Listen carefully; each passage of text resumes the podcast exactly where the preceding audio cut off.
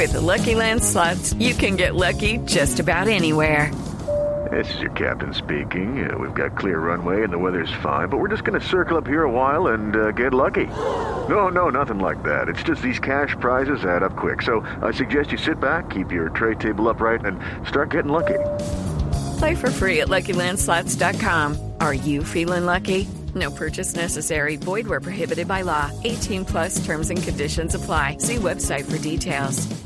El fin de semana es perfecto para estar en Blue Jeans, la manera más cómoda de comenzar el sábado y el domingo. En Blue Jeans, Blue Radio, la nueva alternativa.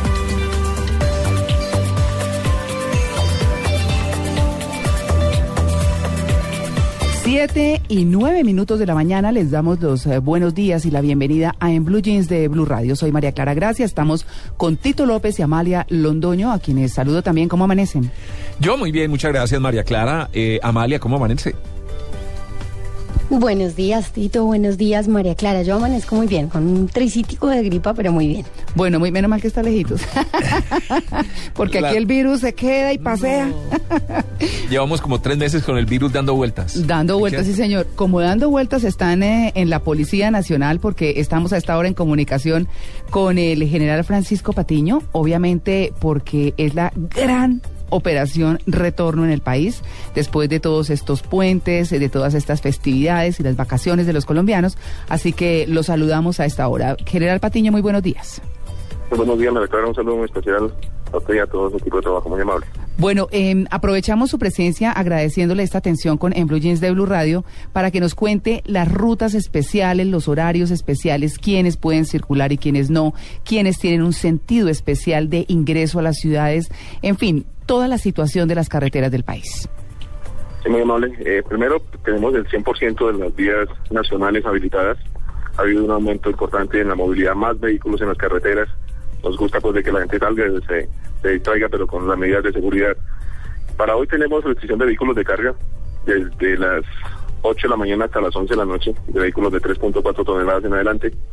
Vamos a, a realizar los respectivos mm, contraflujos o, o anillos viales, eh, especialmente en Cundinamarca, donde estimamos que, que se movilicen cerca de 800 mil vehículos en este puente, en donde vamos a tener desde las 10 de la mañana en un solo sentido la vía Fusa hacia Bogotá, igualmente la vía La Mesa hacia Bogotá de 10 de la mañana a, a 10 de la noche, la vía La Mesa por la calle 80 hasta a partir de las 2 de la tarde hasta las 10 de la noche en un solo sentido. Las personas que vienen de, del norte de la, capital, Santander, Tunja, eh, vamos a tener eh, anillos también de, hemos denominado oleadas desde las 10 de la mañana hasta las 10 de la noche con ingreso por la carrera séptima y la autopista norte. Para las personas de, los llanos orientales hemos hecho una estrategia diferente. Se han movilizado cerca de 20 mil carros hacia, hacia los llanos orientales con motivo de las fiestas de, verano. Y nos vamos a tener desde las 2 de la tarde hasta las 8 de la noche este periodo de 6 horas en un solo sentido Villavicencio y Bogotá. Eso ya lo hemos aplicado en otros puentes anteriores, con, con menos tiempo, menos periodo de tiempo, pero nos ha dado excelentes resultados, sobre todo que no hemos tenido accidentes que lamentar. Haciendo también un, reconocimiento a los buenos conductores que nos permiten mostrar resultados de reducción, sobre todo en la accidentalidad, que eso nos lleva a tener menos pérdidas de vidas en las carreteras, menos personas lesionadas, que estas estas fiestas, este descanso que han tenido los, los colombianos de, de 24, 31 y hay fiesta de Reyes, pues no se convierta en una tragedia familiar, sino por el contrario, la gente disfrute y regrese a sus lugares de origen sin ninguna, sin ninguna novedad. General Patiño, ya conocemos más o menos lo que es el tráfico para la ciudad de Bogotá, pero otras ciudades, por ejemplo, la carretera a la costa hacia Medellín, la llegada a Cali, ¿cómo va a estar? Pero hemos tenido un aumento también de movilidad en lo que es Antioquia, Meta, los Santanderes y el Valle. En cada uno de estos sectores hay un oficial superior, un coronel pendiente de, de- de cómo está el flujo de vehículos y de acuerdo también a, a- al movimiento de vehículos que haya, porque hay muchos ahí sitios, hay plan éxodo, pero también eh, hay plan retorno. Entonces eso lo estamos manejando con mucho criterio desde aquí Bogotá, manejando con nuestras cámaras que tenemos en todo el país, con la información permanente, eh, con, todo el equipo, que son cerca de 20 mil hombres y mujeres que están en las carreteras, habrá eso, eso de acuerdo al flujo de vehículos para no hacer cierres totales, sino por el contrario, que la gente se pueda movilizar con mucho criterio policial. General Patiño, ¿usted cree, eh, porque estamos encontrando en los medios de comunicación eh, cómo eh, las víctimas por accidentes se redujeron este año que acaba de pasar en un 55%, 138 accidentes y 42 muertos en carretera son bastante menos, la mitad menos en cifra en cifras de lo que fue el año pasado. Hicieron ustedes una campaña más intensiva.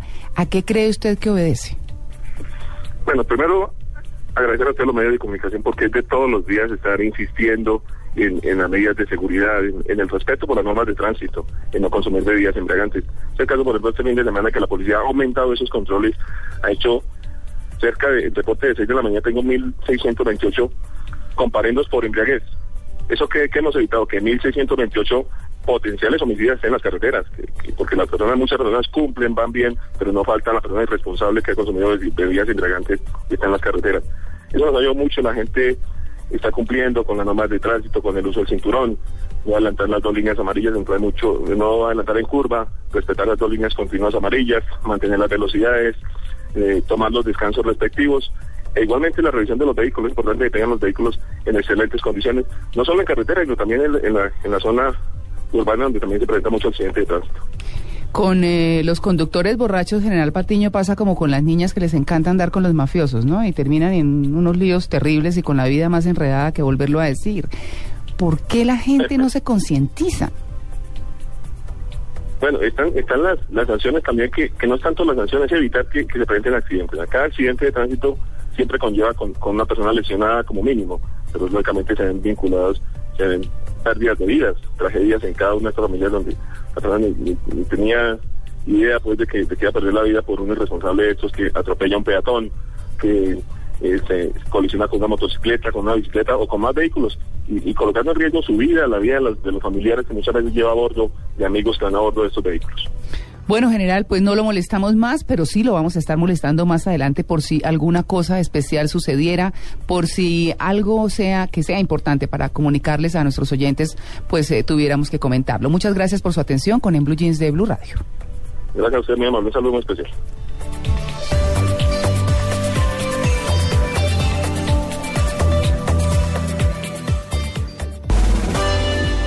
En Blue Jeans, revista de prensa.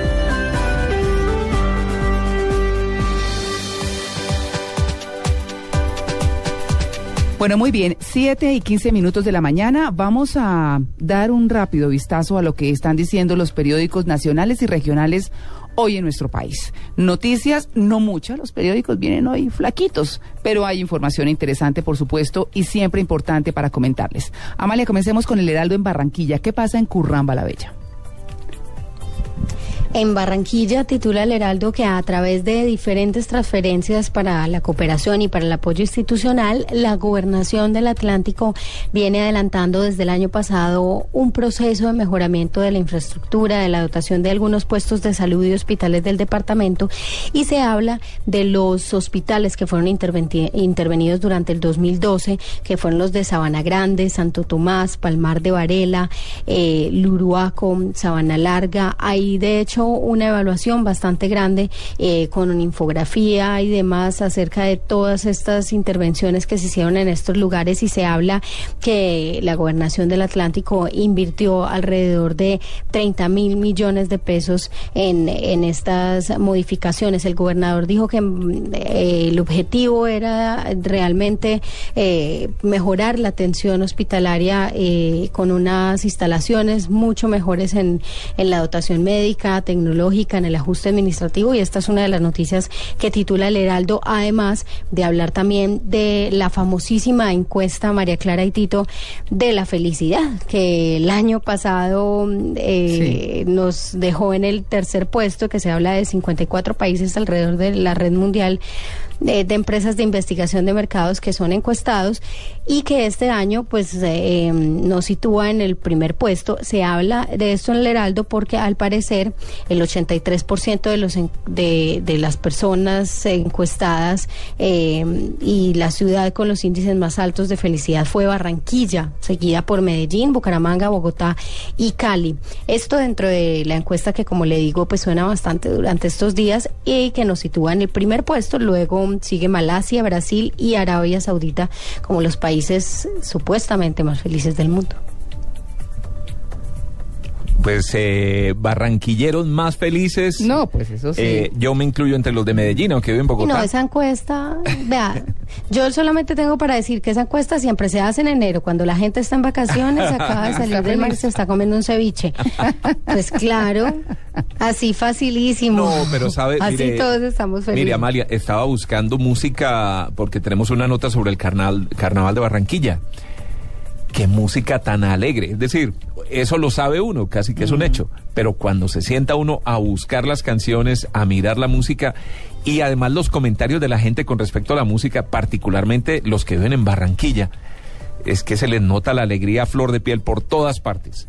Entonces, yo sí creería. Trópico, yo sí le creería, sí. Sí, sí, porque además, mire, esta época en el hemisferio norte, que es frío, que es eh, nieve, que la gente tiene que estar encerrada, que los días tienen menos luz, sale el sol como a las 7, 8 de la mañana y se mete a las 4 de la tarde, pues eh, de hecho hay gente con eh, depresión.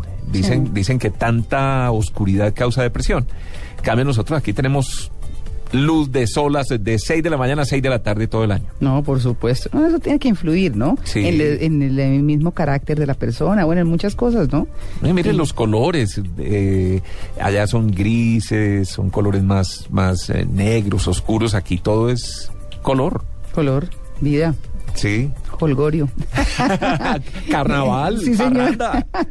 bueno, Tito, vámonos con el espectador que mm, trae, pues, viene flaquito como el tiempo y como todos los periódicos, pero con buenas informaciones. Sí, el periódico El Espectador trae en su portada una fotografía de un eh, globo desde el cual se lanzó al espacio el telescopio Blast Pol el pasado 25 de diciembre, cuya finalidad es esclarecer los misterios de la formación de las estrellas. Eh, titulares el presidente de Datanalysis, Luis Vicente León, analiza el futuro del chavismo si se da la ausencia absoluta del presidente venezolano Hugo Chávez. Obviamente análisis que en este momento realizan o realizamos todos los medios porque es la noticia más importante del momento. Y de resto, pues son una serie de artículos más que noticias. El espectador eh, da titulares de algunos de los artículos, Mm. como el desalojo de un sueño de Nicolás Eliades, eh, Taiwán en cuatro sentidos de Carolina Gutiérrez Torres, El adiós a Guillermo Hoyos de Adriana Marín Urrego y eh, Luis Martín, quien dice que Lionel Messi es el mejor. Bueno, eh, eh, parafraseando a Andrés Iniesta. Esos pues eh, algunos de los artículos que trae el periódico El Espectador para el día de hoy. Me encontré con una nota muy interesante sobre George Harrison, ¿Ah, sí? el, el ex Beatle, que de pronto ahorita comentamos algo de eso y ponemos algo de su música Bueno, cuando entremos con la titoteca. Bueno, muy bien. Amalia, ¿qué y que además algo, hay algo Ah. importante ¿Qué, ¿Qué pasó? No, que iba a decirle a Tito que hay algo muy bonito de los Beatles es que se va a subastar una, unas fotografías de una gira que hicieron, que las fotos son inéditas y, y por ahí están rondando. A mí me- los Beatles me encantan, soy bastante fanática y por ahí están subastando las fotos, ya que usted va a hablar de, de George Harrison. Sí, la gente dice, ¿por qué pagan tanta plata por unas fotografías? Pero se convierten en artículos de colección y de subasta. Entonces muchas veces la gente no es ni siquiera que sea fanática de estos grupos o, o- o de estos personajes, sino que simplemente lo hacen como inversión. Mm. Porque hoy lo compran por una plata y después dentro de tres, cuatro años vuelven a la subasta y terminan tapándose en dinero. Claro. Es como el negocio de finca raíz, que se compra, se arregla y se vende. ¿Sí? Aquí no se arregla, pero, pero se Aunque me arregla el gustaría tener, me gustaría tener alguna, algún, algún artículo original de los Beatles, me gustaría, no lo tengo. Mm, Habría que hablar con Manolo Belón si tiene algo, ¿no? claro. no, eso sí es Beatles total. Bueno, muy bien, vámonos con el país, Amalia.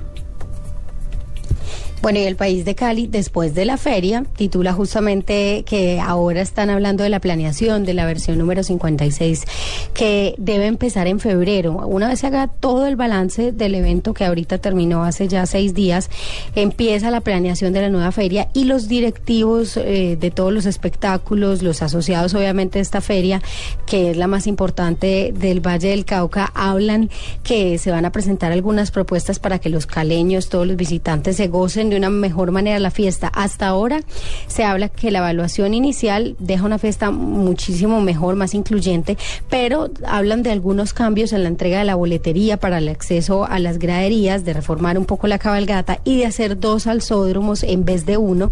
Esto para permitir que más gente pueda disfrutar de este espectáculo que tuvo mucho, mucho éxito este año.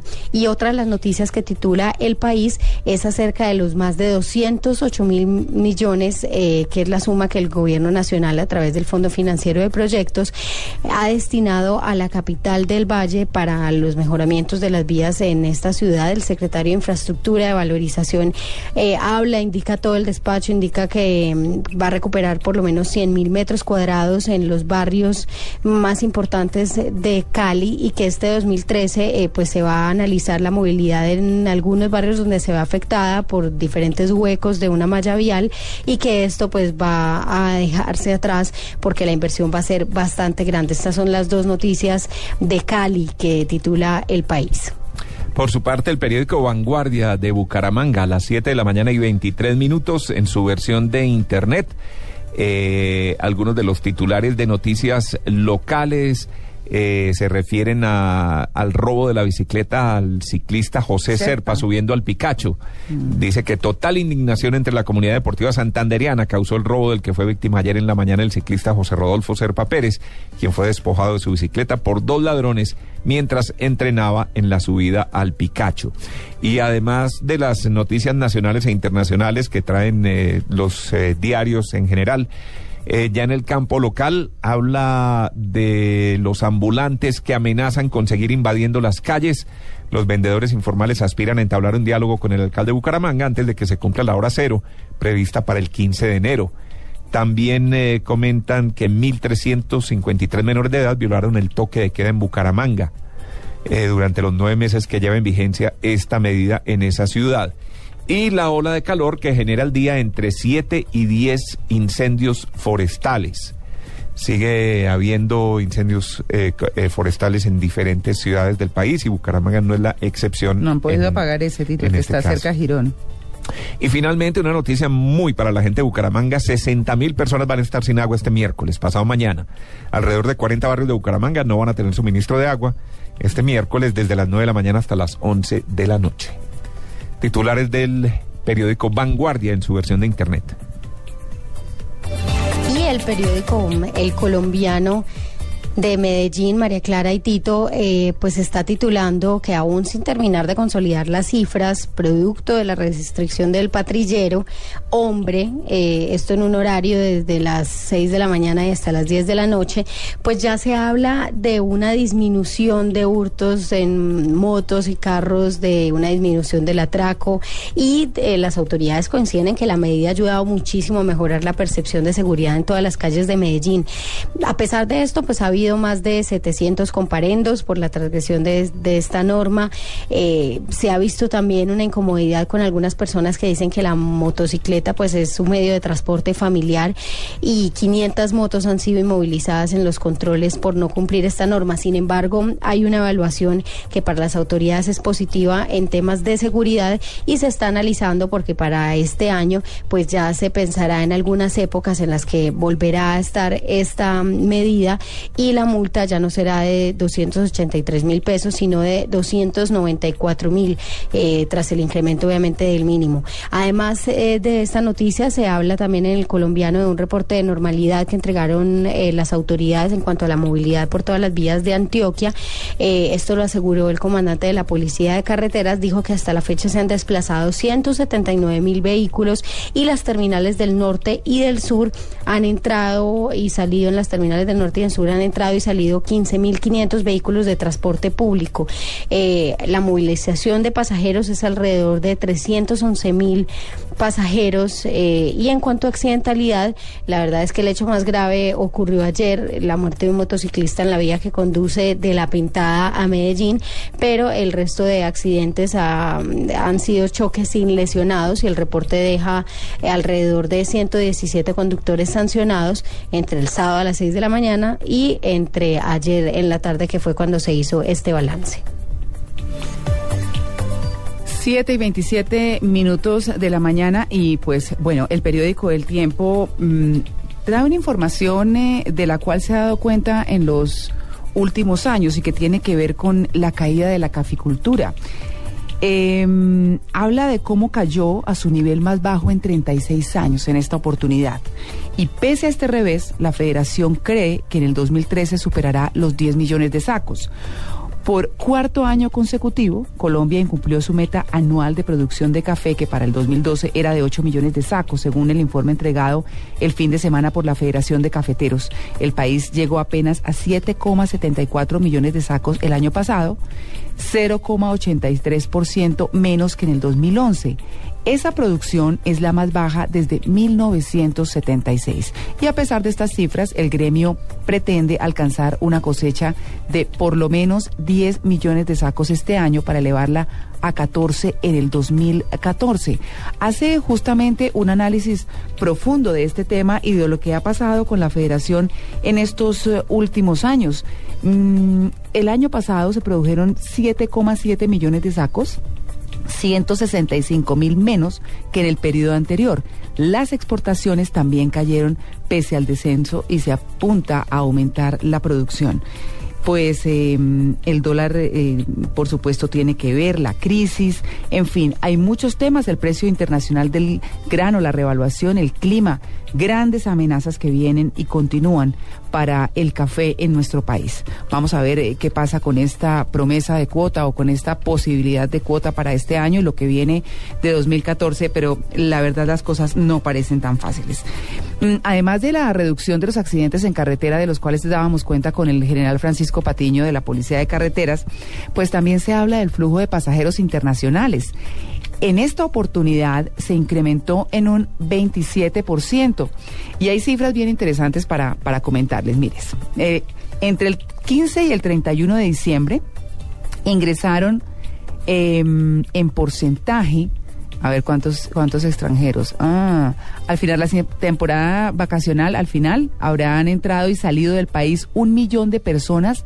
Esto lo dice Migración Colombia. Em, por lo menos en diciembre de 2012 se movieron 119 mil más que en 2011. Del, de ese total, Tito y Amalia y oyentes, son 23,2% son estadounidenses, les siguen los venezolanos con el 21%, los ecuatorianos con el 5,7%, los argentinos 5,6%, mexicanos y españoles 4,3%. ¿Cuáles son esas eh, ciudades más visitadas por los extranjeros? Están eh, Cartagena, bueno, Bogotá, Cartagena le sigue, luego va Medellín, Cali, Barranquilla y Cúcuta. Cúcuta obviamente por ser entrada al país eh, terrestre y estar en contacto pues en la frontera con Venezuela. ¿Cuáles son los destinos que los colombianos han preferido para salir del país? En primer lugar, los Estados Unidos, 31,6%. Le sigue Venezuela con el 15,9%, Ecuador 11,3%. Panamá 8.9, México 5.4 y España 4,6. Así que 9.443.861 personas entraron y salieron del país, un 18% más que en 2011. Mm, bueno. 9 millones y pico, eso es eh, mucho. Bogotá. Eh, sí, exactamente. Eso es Bogotá. Eso es Bogotá, así que esa es eh, una de las de las eh, noticias destacadas y de las cifras que por supuesto se resaltan eh, por estas por esta época del año. Disputa de banda dejó cinco muertos. Vamos adelante, vamos a estar hablando de unas familias que se han enfrentado siempre en Fontibón y que, pues, entre ellas mismas ayer, ayer, el sábado pasado, pues, tras una balacera dieron cuenta de cinco vidas. Aumentan los incendios forestales en el país. Mm, obviamente hay eh, eh, gran cantidad de noticias. La Corte pasará al tablero a ministros por pensiones altas, impacto de millonarias mesadas a congresistas y magistrados será discutido en audiencia constitucional. A propósito de la masacre en Envigado que todavía sigue dando de qué hablar, se habla de que un capo de Cali preso estaría detrás de la masacre de Envigado justamente.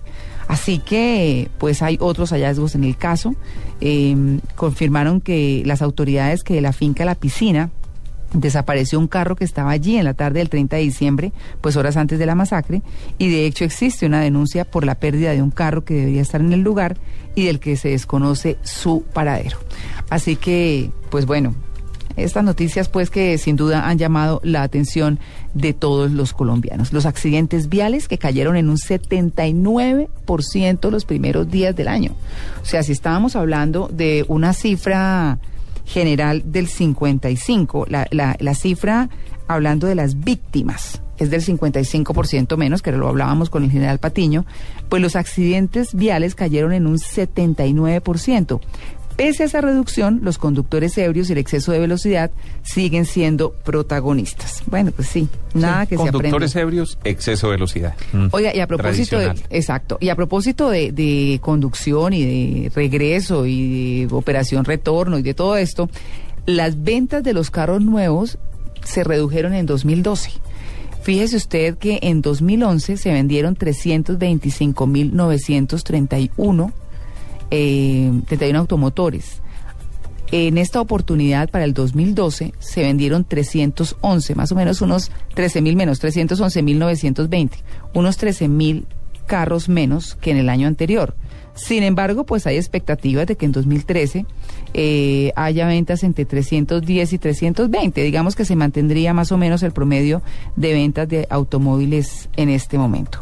Así que 300 mil carros más que entraron a armar trancones y... todo. Y lo peor de todo es que la mayoría es en Bogo- son en Bogotá, ¿no? Y es que esto, para mí esto sabe que ayuda muchísimo el tema del pico y placa en Bogotá y en Medellín también, María Clara, Sí. porque es que eh, hay gente que tiene acceso y tiene manera de comprarse otro carro, entonces dicen hay pico y placa y sí, compran otro carro y lo que, lo que empieza a ver es alrededor de tres, cuatro carros por una familia, cuando normalmente había dos carros sin importar el número de personas que, que hubiera en esta familia. Ahora eh, casi que cada integrante de la familia tiene un carro y hay otro que se utiliza por si acaso, entonces se necesita el pico y placa. Además de eso, las facilidades que están dando eh, los vendedores de carros eh, y las financieras. Porque hoy le entregaron el carro casi que con la cédula, ¿no? No, por fácil. No, le dicen a usted pague ahorita la mitad y en un año la otra mitad. Exactamente. Y la gente a veces se arriesga sin tener la otra mitad. O a veces entregan carros sin cote inicial, o a veces, es decir, hay todas las posibilidades de financiación para que compre carro. No pague intereses durante medio año o tres meses o unas facilidades increíbles. Y de hecho, pues usted sabe que con, con toda la importación que hay de automotores y con los precios que se están dando, pues nuestros carros usados ya valen mucho menos y los carros nuevos también. Lo que hace que la gente se incline más pues por comprar un carro nuevo porque en últimas no molesta por lo menos por cinco años. Es que yo recuerdo, María Clara, de que toca ese tema, uno compraba un carro hace 10, 15 años Sí. y lo vendía o por lo mismo o incluso lo vendía caro. más caro. Sí, Eso es sí. increíble. Y yo creo que era el único país del mundo ¿Dónde pasaba en que eso? los carros se revaluaban. Valorizaban. Se sí. valorizaban, sí, Sí. porque siempre en, en- en el resto de los países que yo conozco, por lo menos, la compra, bueno, como está pasando ahora en Colombia, usted compra el carro y ya desde el momento en que le entregaron los papeles ya se desvalorizó. Desde que le tocaron la campanita en la puerta Sí. del concesionario. ya bajó, ya bajó de precio, ya le perdió no sé cuánto, el 20, el 30%. Sí, la cosa, la cosa realmente no es fácil. Y mire que hay un artículo muy interesante a propósito de lo que nosotros hemos venido hablando del consumo de, de la marihuana, de la, de la tía de Tito, que consume por, obviamente, por, por temas médicos, la marihuana y demás, y que hemos estado tocando, abordando muchísimo el tema. Pues hoy el tiempo publica un artículo que fue a su vez publicado por The Wall Street Journal Américas, dice, ha perdido Estados Unidos la guerra contra las drogas y se refiere justamente a eso, cuando eh, lo que habla es de cómo hay tantas vidas de por medios, tantos sacrificios, y eso que aquí habla únicamente de los Estados Unidos, donde dice la clase media y la clase menos educada, la clase baja del país norteamericano, pues eh, se ha visto muy, muy afectada, pues nosotros también. ¿Y de qué manera? Y lo que estamos viendo. Así que lo que está perdiendo en mucho, dice esa autoridad, sobre todo por lo que acaba de suceder con la marihuana, poderla utilizar como... Con fines recreativos. Con fines... re- es que además suena, ¿no? Con fines recreativos. Sí. Sí, De- así de es. diversión. De diversión, exactamente. Eh, es una batalla dura habla justamente del tema en México, que es donde está más candente en este momento, eh, y dice pues que obviamente todas las muertes en México, en la mayoría pues, están ligadas a la guerra contra el narcotráfico.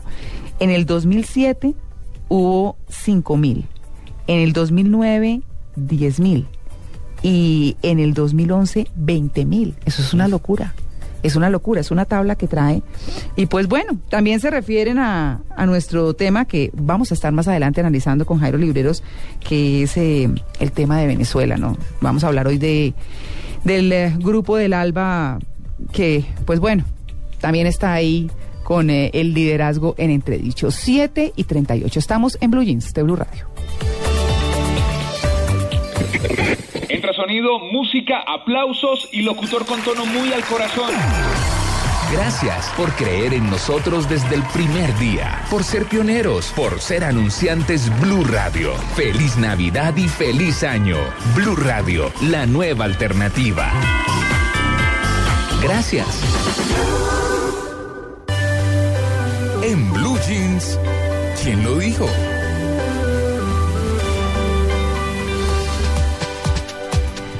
Bueno, lo dijo en un tuit ayer Carlos Gómez Trujillo. Ustedes recuerdan que ha sido un hombre de la política y que ha sido diplomático en los últimos años de nuestro país, Vallecaucano.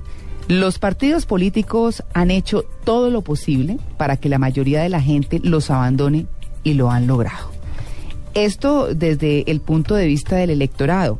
Hoy el periódico El Tiempo publica un artículo que habla del transfugismo que divide a los partidos políticos justamente. Y es eso lo que hace que los electores pues pierdan credibilidad en sus propios partidos y que empiecen a orientarse, como ha sucedido desde hace muchos años, pues empiecen a orientarse ya a, a elegir a la persona más allá del partido, a la persona y a sus ideales. Correspondan a lo que correspondan. Si les gusta, pues ahí están. Así que la posibilidad de que integrantes de partidos políticos puedan vincularse a otros sin tener sanciones será uno de los temas fuertes del debate político para nosotros, para los colombianos en este 2013. Por lo menos eh, se desprende de lo que dice el ministro del Interior, Fernando Carrillo, quien ha dicho que el gobierno buscará este año una estrategia pues para que así sea. El tema cobra vigencia tomando en cuenta que este año los partidos comenzarán a dibujar sus estrategias para las elecciones legislativas de 2014. Queda un año y empiezan, por supuesto, a enfilar baterías. Y pues obviamente hay que reacomodar fichas, que es donde empieza a moverse absolutamente todo el mapa político y el mapa electoral. Para los jefes de los partidos mayoritarios en el Congreso, la U y el conservador, el transfugismo no es una prioridad en sus agendas. Por ejemplo, el senador Aurelio Iragorri, uno de los copresidentes de la U, no cree que esta vía tenga futuro en Colombia. Así que, pues bueno, mm, hay que analizar y hay que ir viendo cómo se va comportando la política de cara a esas elecciones legislativas. 7 y 40. Esta es Blue Radio, la nueva alternativa. Escúchanos ya con presta ya del Banco Popular, el crédito de libre inversión que le presta fácilmente para lo que quiera. Sergio, ¿cómo le fue en las Bahamas? Oiga, pero no se bronceó, fue nada, ¿no?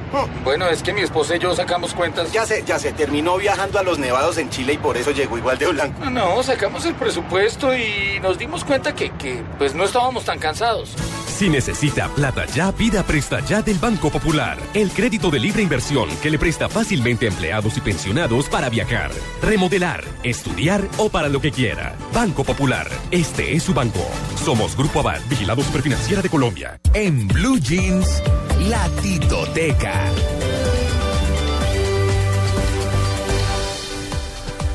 Bueno, un paréntesis a toda la información que nos trae María Clara a esta hora. 7.41 minutos, pero ahora les hablaba que en el periódico El Espectador me encontré un artículo ah, acerca de George Harrison. No, y la foto famosísima de los cuatro Beatles ahí, ¿no? Sí, camina, Mm. y el titular es George Harrison abandonado, Abbey Road. abandonando el mundo material. Así Ah. se llama un artículo de Nicolás Pernet. eh, contando un poco de su historia de, de- de George Harrison, pero también nos dice que George Harrison no fue simplemente un santurrón metido a estrella de rock o una celebridad con ínfulas de místico de las que abundan hoy en día. Nació el 25 de febrero del 43, bajo el signo de Pisces. Fue un hombre difícil de comprender, dice la nota, marcado con la fortuna del mayor éxito comercial que haya tenido músico alguno. Harrison fue a la vez Un radical inconforme y al mismo tiempo que jugaba el juego del espectáculo, también mantenía una exploración espiritual constante y dedicada. A la vez, amante de la jardinería y el silencio que el ruido y la velocidad de los autos de Fórmula 1, podía ser un moralista predicador o un empedernido juerguista y mujeriego, una personalidad No, qué enredo. eh, extraña, ¿no? Menos mal que se dedicaba a la música. Moralista predicador o empedernido juerguista y mujeriego. Podía ser un No. serio mesías de las escrituras sagradas o un sarcástico burlón de los símbolos de la religión. Combinó largas horas de meditación y de prácticas corporales purificadoras con más de 30 años de adicción al tabaco, lo que al final, recordemos, le costó la vida porque él murió de cáncer en el pulmón. Era un hombre de tendencias encontradas, No, pero qué enredo. Qué enredo de hombre. pero nos dejó canciones muy lindas No, como eso esta. sí, total. Aquí con los eh, Beatles y Here Comes the Sun. Muy bien. Ay, me encanta. Uy, sí, muy bella. Muy bella.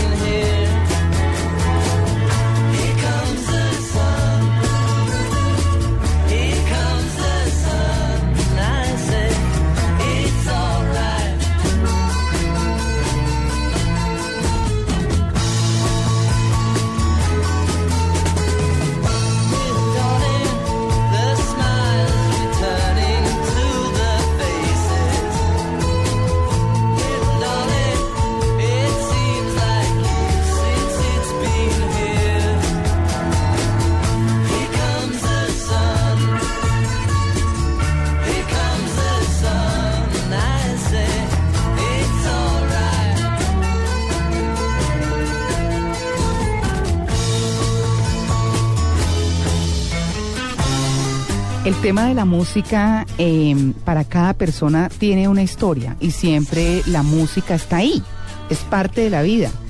No es difícil contar la vida con la historia, con la música, por ejemplo.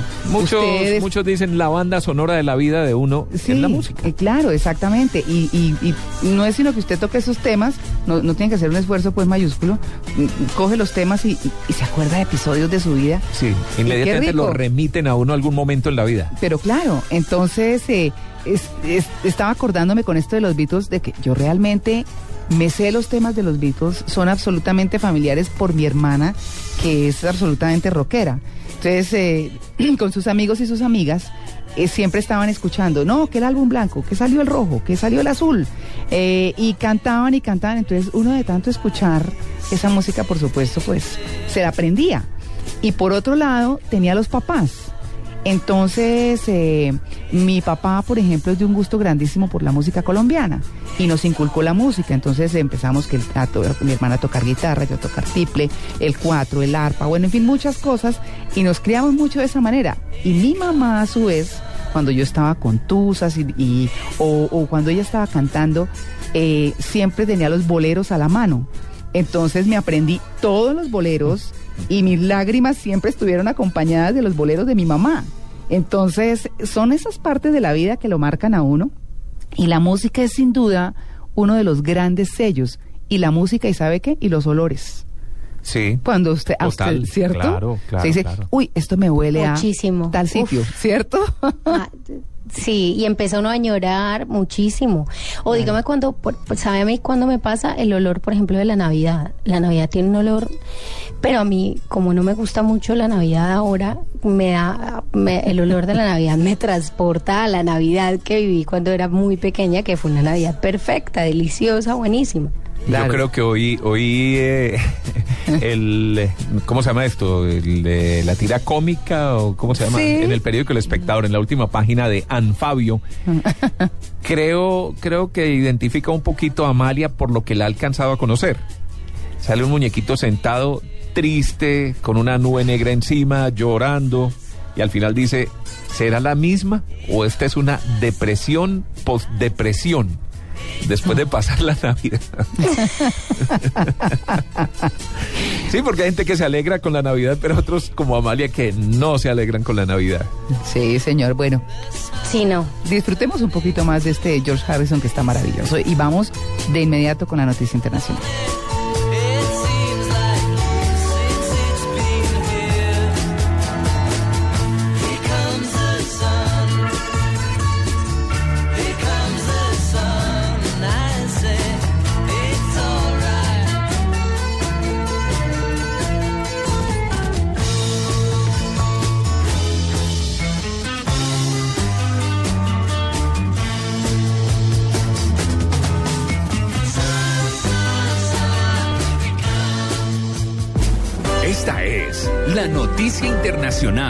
En Blue Jeans.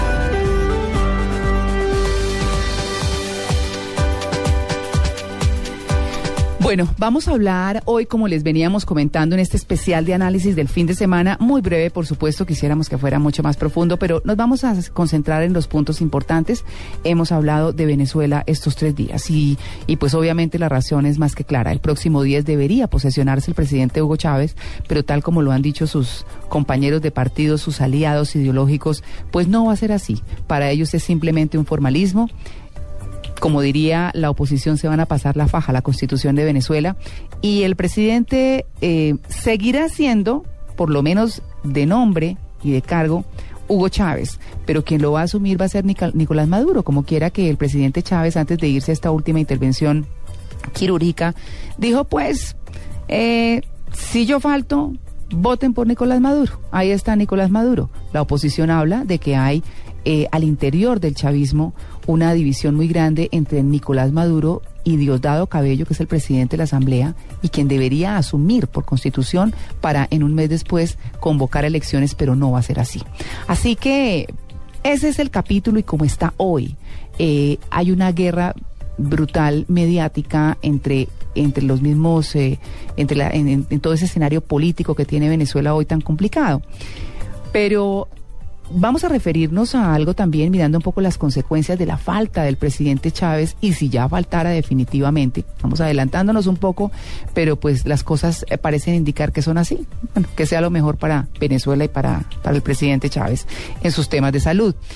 Pero está nuevamente hoy con nosotros Jairo Libreros para hablar del grupo del ALBA, un grupo que está eh, conformado por Venezuela, Cuba, Bolivia, eh, Honduras, Nicaragua, no sé si se me escape alguno en este momento, Jairo me dirá, pero que tiene la orientación del proyecto socialista para América Latina. Jairo, muy buenos días. Clara, muy buenos días. Bueno, eh, en este grupo del ALBA, que fue una gran iniciativa del presidente Chávez con todo el apoyo de Cuba, que está muy interesado en que esto siga, que continúe, ¿cómo ve hoy usted esa situación del grupo del ALBA con un Chávez moribundo? María Clara, yo creo que eh, la situación médica y el desenlace que muy seguramente se puede dar, quizás no solamente va a dar eh, un cambio eh, en el titular o por lo menos en el inquilino de, de, de Palacio Miraflores, sino también puede ser el acta de defunción de los países del ALBA. Hay que tener en cuenta que la ALBA surge como una alianza ideológica con fines eminentemente políticos y económicos para hacerle contrapeso a la influencia económica, social, política e historia de Estados Unidos. En esa medida, ese grupo surge con una capacidad económica muy importante gracias a la financiación del el alto costo del barril del petróleo. Cuando llega Chávez al poder, hay que tener en cuenta que el barril del petróleo tenía un valor aproximado de 10 dólares. Hoy día, 10 años después, el promedio del valor del barril de petróleo es de 100 dólares. Eso permitió a Chávez montar esta alianza que buscaba eh, mayor protagonismo en la región, eh, un financiamiento nuevo de proyectos de infraestructura, eh, proyectos relacionados con la seguridad alimentaria y con otro tipo de actividades.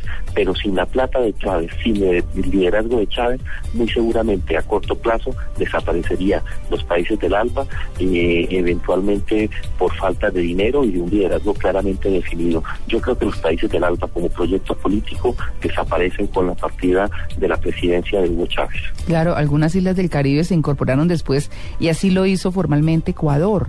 eh, posteriormente por un anuncio que hizo el propio presidente Chávez.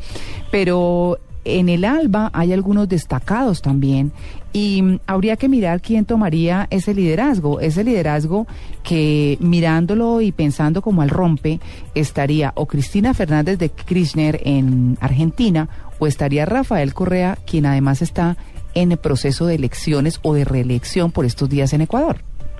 Así es, María Clara, y tiene un proceso muy interesante, independientemente de la desaparición de los países del ALBA.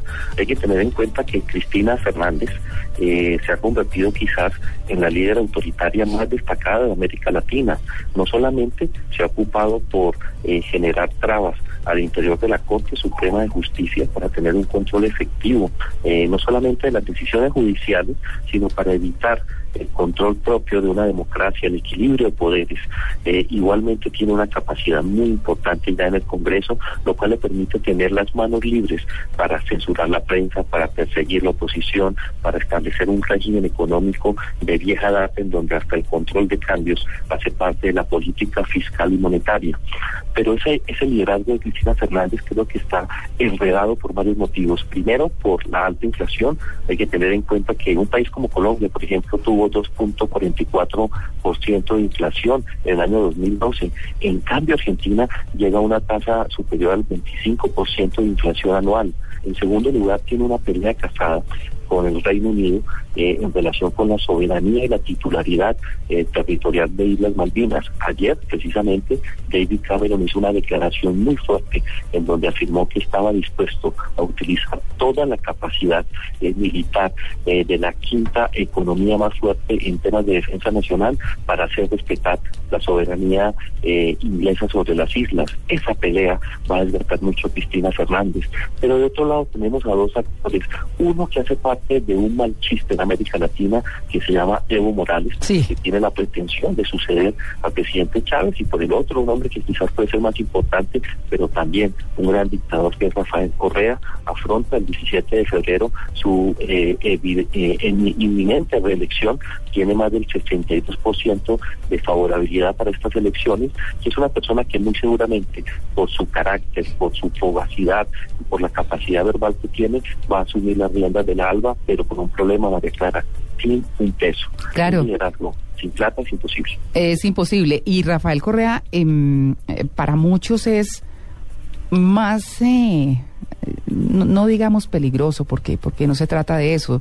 Digamos que es un hombre más incisivo eh, dentro de sus pensamientos y sus actuaciones que no hacen tanto ruido pero más, eh, más bien sí acciones, ¿no? Que tienen más acciones políticas.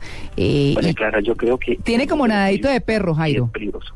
Sí, no, no tiene pelos en la lengua, pero en el mundo de la política yo creo que sí es más peligroso, porque es una persona que está en capacidad de perseguir y llevar a la cárcel hasta los propios periodistas de su país. Tenemos que tener en cuenta que cerró y logró el embargo por casi 4 millones de dólares del periódico más importante, no solamente de la oposición, sino de la vida histórica de Ecuador, como fue el universo de Guayaquil. Es una persona que también tiene unos negocios que no han sido muy claros con su familia y de otro lado tiene un instinto mesiánico igual y yo creo que superior al del presidente Chávez. Para mí yo creo que sí es un hombre peligroso y con un liderazgo marcado en América Latina, creo que la situación no va a tener la perspectiva eh, que tiene con Chávez, pero sí va a ser muy difícil para los países eh, fronterizos, especialmente para Perú, con quien tiene una disputa territorial muy fuerte. Jairo, ¿se diría que entonces bajo el liderazgo de Correa moriría el Alba? Bajo el liderazgo de Correa muere el Alba o bajo el liderazgo de Cristina Fernández. Muy seguramente va a ser uno, máximo dos años, en donde ellos van a buscar por todos los medios posibles tener eh, la misma figuración política y económica, pero sin la plata de Chávez, eh, los países de la Alba fracasarán en su intento. Bueno, Argentina y Cuba, que son los más beneficiados con este tema de, del petróleo. Pero mire, me encontré anoche, eh, antes de dormirme, que siempre me pongo a mirar como qué es lo último en noticias y demás, un tuit del mismo Rafael Correa donde muestra su canción. Él está en campaña, él está en campaña política, como les habíamos dicho, para su reelección.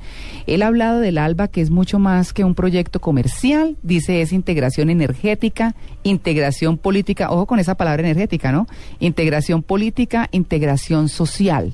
Eh, él dice que es ser dueños de- del propio destino y es un proyecto socialista y lo ha dicho muy claramente. Pero nos encontramos con, con la canción de Rafael Correa en su campaña. La lanzaron ayer, se llama Ya tenemos presidente, tenemos a Rafael. Y dice que es una iniciativa de los miembros del grupo Los Honestos Somos Más que busca la reelección del compañero presidente Rafael Correa. Y dice así. Ahí va. Hay algo que no. ¿Hay algo que no? Ay, ¿será que no me hizo conexión? Creo que lo Ay, tienen por otro lado. ¿Sí? Los que ponemos asfalto y concreto, los que Ahí va, ahí va. construimos Sí, el sí, sí. Ecuador nuevo. Somos la patria recuperada. Eres taxista, sostén de agua. Indígenas, negros y cholos de sangre brava. Cholos de sangre brava. Nosotros somos el pueblo, lo tienes que saber. Ya tenemos presidente. Tenemos a Rafael. Ya tenemos presidente. Tenemos a Rafael. Quiero decirles que este tema dura más o menos tres minutos. Algo que me causa mucha curiosidad, Jairo, es que una de las imágenes que utilizan, no sé si ustedes la recuerdan, creo que todo el mundo la tiene en la memoria, en aquel encuentro en el que el, pre- el expresidente Álvaro Uribe le da la mano en reconciliación a Hugo Chávez y busca a Rafael Correa y Rafael Correa lo pensó, se la dio, pero además le lanzó una mirada que todos tenemos grabados. Esa imagen, esa imagen está en este video, es parte de lo que muestra Rafael Correa. Así que, pues, es, es tiene su mensaje de ir contra la derecha, de, de Claro que sí. ¿no?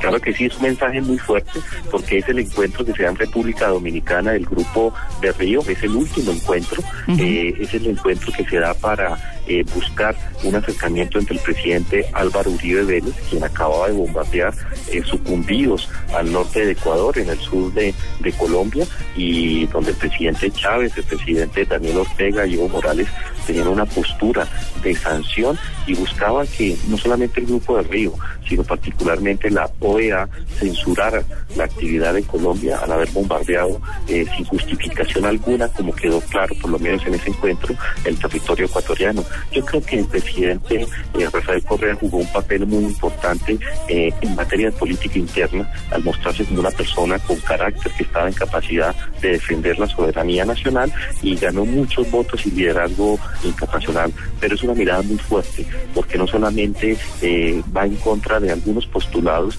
ideológicos de la región que son respetables como lo es la derecha y lo es la izquierda, sino particularmente porque sacó una pelea muy fuerte con un sector en Colombia que siempre estuvo muy cerca eh, de los intereses ecuatorianos. Tú acababas de mencionar algo muy interesante y son los proyectos energéticos. En América Latina no hay viabilidad en los proyectos energéticos sin la intervención directa de Colombia. Colombia en estos momentos le da energía a Venezuela, a Panamá, a Ecuador, a Brasil en el sur e igualmente a Perú. Todo el tema de ener- energético depende de Colombia, pero Colombia no hace parte de la ALBA. Claro. Bueno, Jairo, pues eh, muchísimas gracias y em, seguiremos hablando de cómo vayan las cosas el próximo 10. Pues sin duda eh, habrá muchísimo, muchísimo que decir eh, de lo que sucede en Venezuela, eh, mucho sobre lo cual elucubrar porque no tenemos las cosas claras. Pero, en fin. Continuaremos en estas conversaciones interesantes para que nuestros oyentes tengan por lo menos una visión de lo que está sucediendo en el vecino país. 8 en punto de la mañana, nos vamos con voces y sonidos. Estamos en Blue Jeans de Blue Radio. Esta es Blue Radio. En Bogotá, 96.9 FM. En Medellín, 97.9 FM. En Cali, 91.5 FM. En Barranquilla, 100.1 FM. En Neiva, 103.1 FM. Y en Villavicencio, 96.3 FM. También en bluradio.com y a través de Twitter en arroba Blue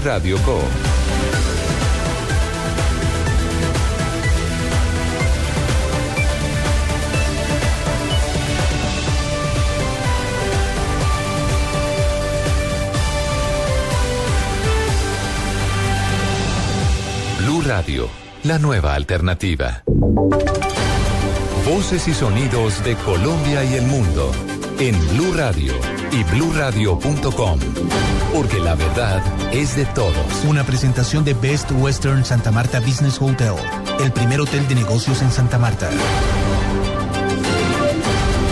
8 de la mañana, dos minutos en Colombia. Soy Fabián Martínez. Vamos con las noticias aquí en Blue Radio. Les contamos que la Dirección de Tránsito y Transporte confirmó que este puente festivo de Reyes han circulado por la red vial nacional más de 1.600.000 vehículos, que significa un incremento del 5% con referencia del año 2012. Hoy se espera que dicho indicador se aumente cuando más de 400.000 vehículos ingresen a las principales ciudades del país, especialmente a Bogotá. Los reversibles y las recomendaciones a esta hora para todos nuestros oyentes que incluso van por las carreteras con el general Francisco Patín.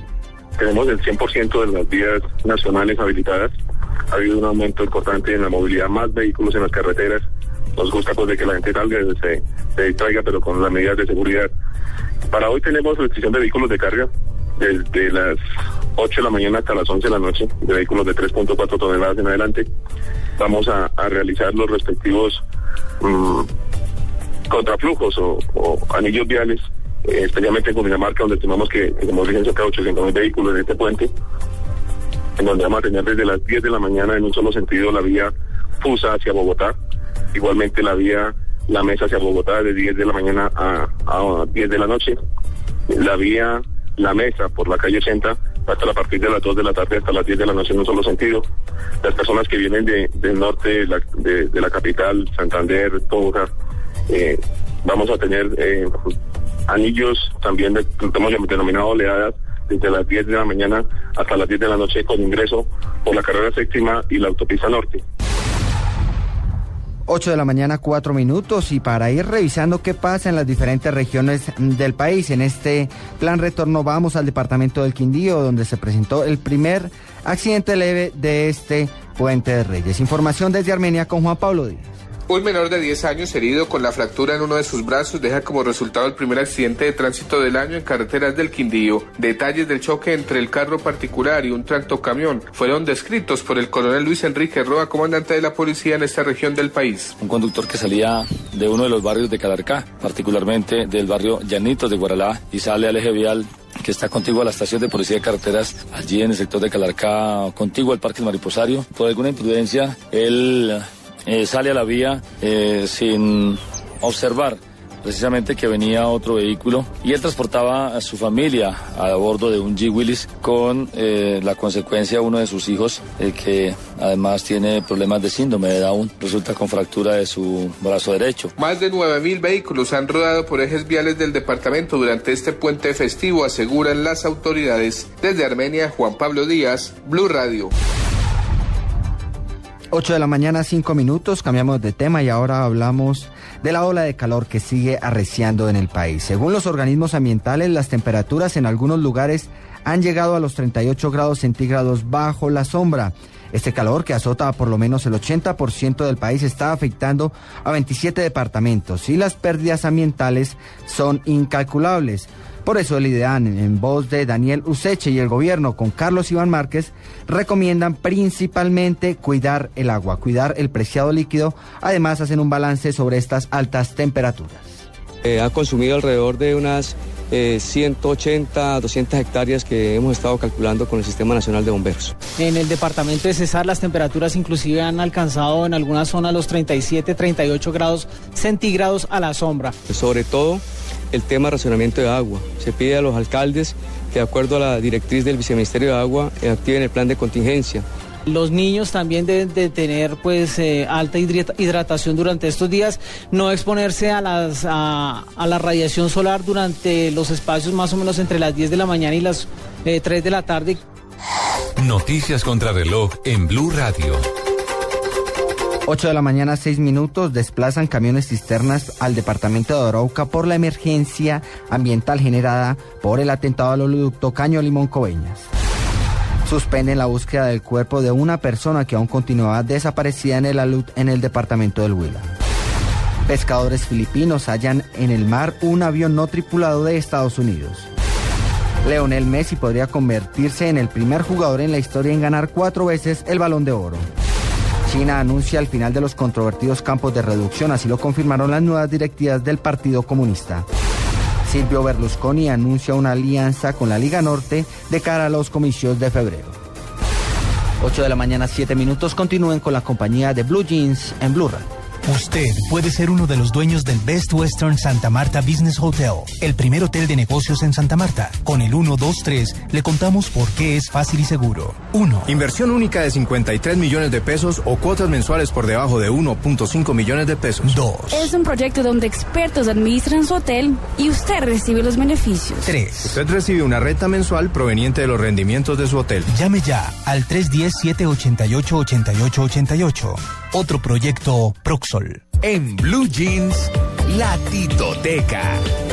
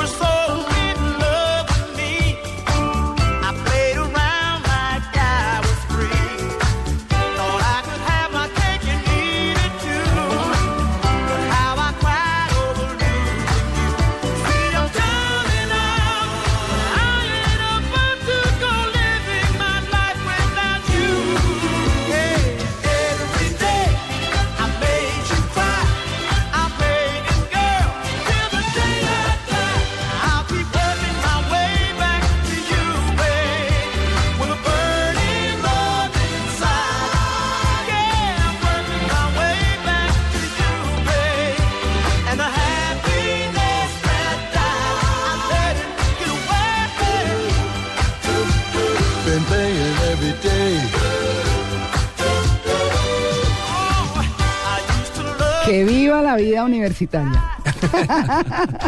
Estudiaría toda mi vida en la universidad. Estoy complaciendo a mi jefa. Sobre todo.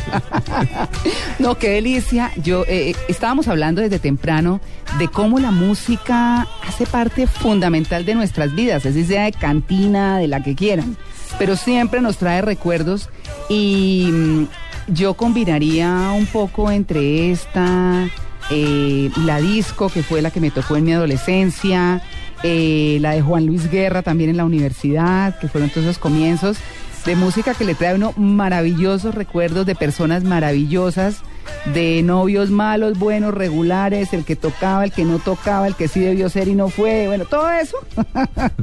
Buenísimo, a mí me encanta la música por eso y este temita lo estaba escuchando yo ayer, anoche, venía entre el carro eh, y cuando empezó a sonar yo le mandé un mensaje de texto a Tito y Tito, ¿cómo es que se llama esta canción? La quiero mañana y Tito primoroso como siempre, se la trajo hoy y me la estoy gozando en este momento y espero que ustedes la disfruten mucho y que recuerden con la música, con lo que sea, pues momentos maravillosos de la vida, ¿o no, Tito? Una canción acerca de un hombre que engañó a su novia y la trató mal emocionalmente y cuando ella se va se da cuenta de lo que perdió y entonces está trabajando su forma de volver a ella, tratando de volver a ella, working my way back to you. Ellos son los Spinners o eran los Spinners, ya un grupo desaparecido. Voz negra divina, además. Sí, de negros. La versión original es del grupo de Four Seasons, las cuatro estaciones, que cantaban con Frankie Valli, que hacían música muy buena también. Bueno, dejaron esta canción y en 1980 eh, los Spinners hicieron esta versión que estamos oyendo. Fue un top 10 en Estados Unidos por una canción muy linda, indudablemente.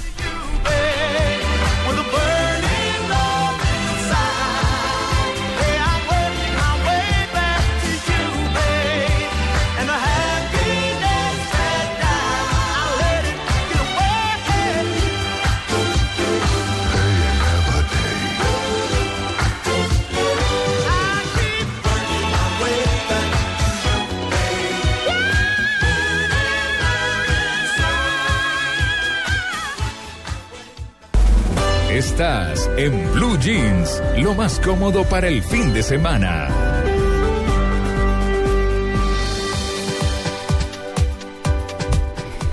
Mucha gente dice, bueno, vamos a hablar de este tema, cómo le parece esto que pasó, me contaron que, y en fin, esto para darle un contexto o intentar hacerlo eh, de lo que es eh, el rumor.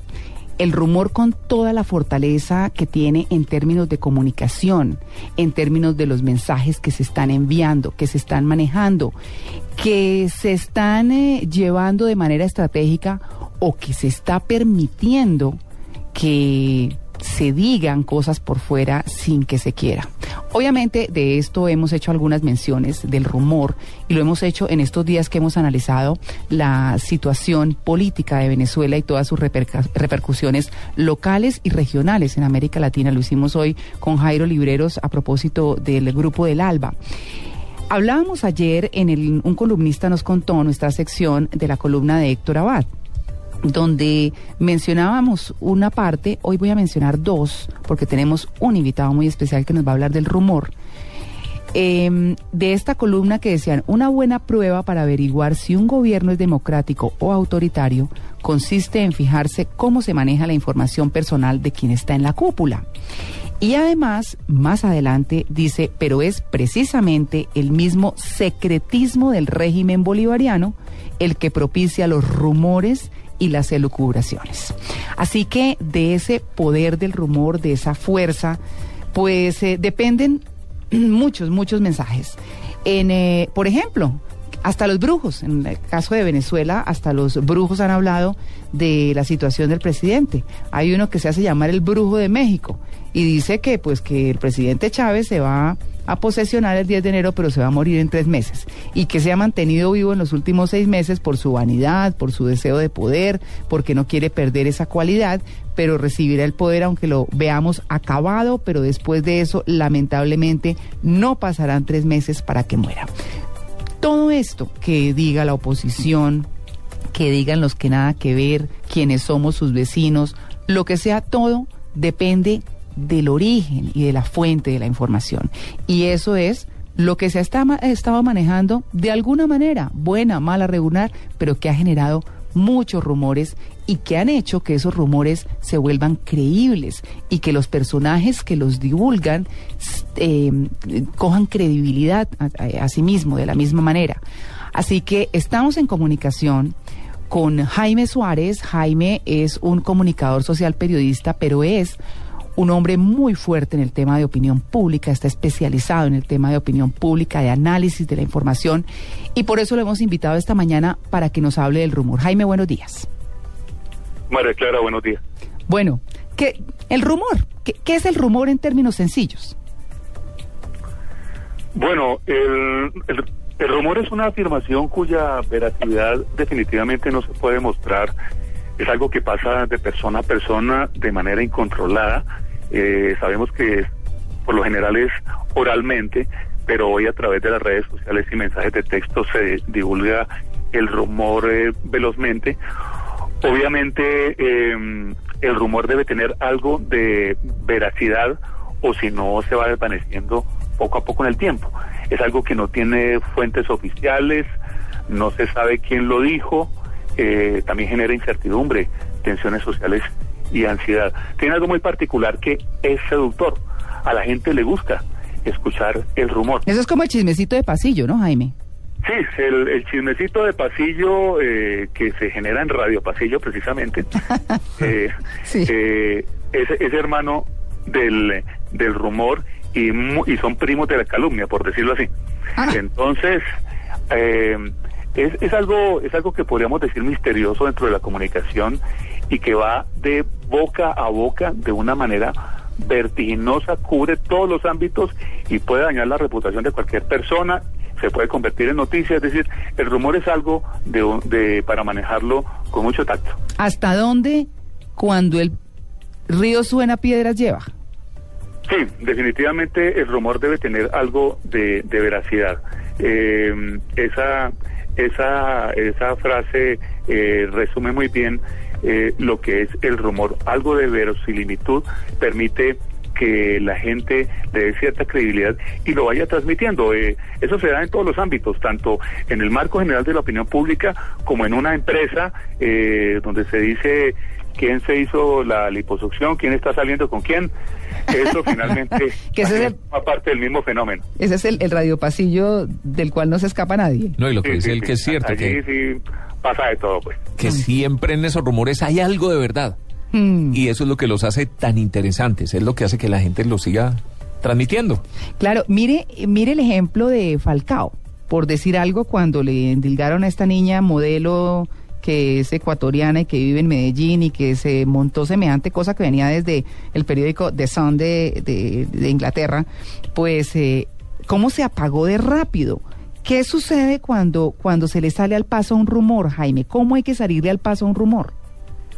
Definitivamente al rumor hay que salir eh, con una verdad meridiana para, para que el rumor ya, ya pierda espacio. Y yendo al, al, al caso de el presidente Chávez y su grupo en Venezuela, eso es lo que, lo que no ha sucedido allí. Allí quienes están rodeando al presidente eh, se abstienen de hacer una comunicación amplia sobre lo que está pasando y entonces al no haber una comunicación clara, eh, la gente ya comienza a decir algo no está bien en la salud del presidente, puede haber una manipulación de la información, de pronto se está ganando tiempo para tomar alguna decisión o, o también que las cosas pueden ser más graves de lo que se percibe. Pero si hubiera una verdad meridiana y clara, no habría tanto rumor sobre la situación del presidente Chávez. Pero, pero ¿cómo maneja uno eso? A ver, eh, voy a poner un ejemplo ficticio. Eh, digamos que en Blue Radio queremos contratar a Larry King, por poner algún nombre, ¿cierto? Sí. y se filtra el rumor. Una negociación de esas es supremamente difícil. Secreta. eh, secreta, eh, bueno, muy costosa, no se sabe dónde va a salir la plata, apenas está en conversaciones y de pronto, ¡pum!, sale el chisme. Mm. Lo llaman a uno a preguntar si es verdad, uno no puede decir que es verdad. Es, es decir, uno no puede mencionarlo porque supuestamente es una negociación secreta eh, que está en plena negociación exactamente. ¿Cómo maneja uno ese tipo de, de, de informaciones? Porque tiene la verdad, pero yo no lo puedo admitir en ese momento. El- esos, esos rumores solo pueden ser controlados eh, al, al momento de, de- surgir.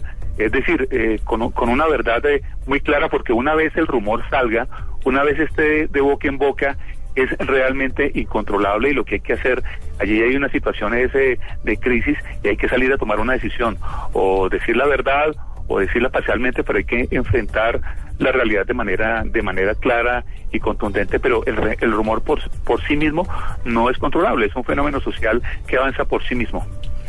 Claro, eh, en este caso de Venezuela, Jaime, eh, cuando se insiste, como está sucediendo en este momento con el chavismo en el país vecino, cuando se insiste en que, como lo decía eh, el doctor Ledesma, que es el, es el eh, alcalde de Caracas, decía, bueno, pero es que en la mañana uno de los chavistas está diciendo que el presidente está crítico, en una situación complicada, está batallando, eh, y por la tarde no, acaba de llegar de hacer ejercicio, entre ellos mismos.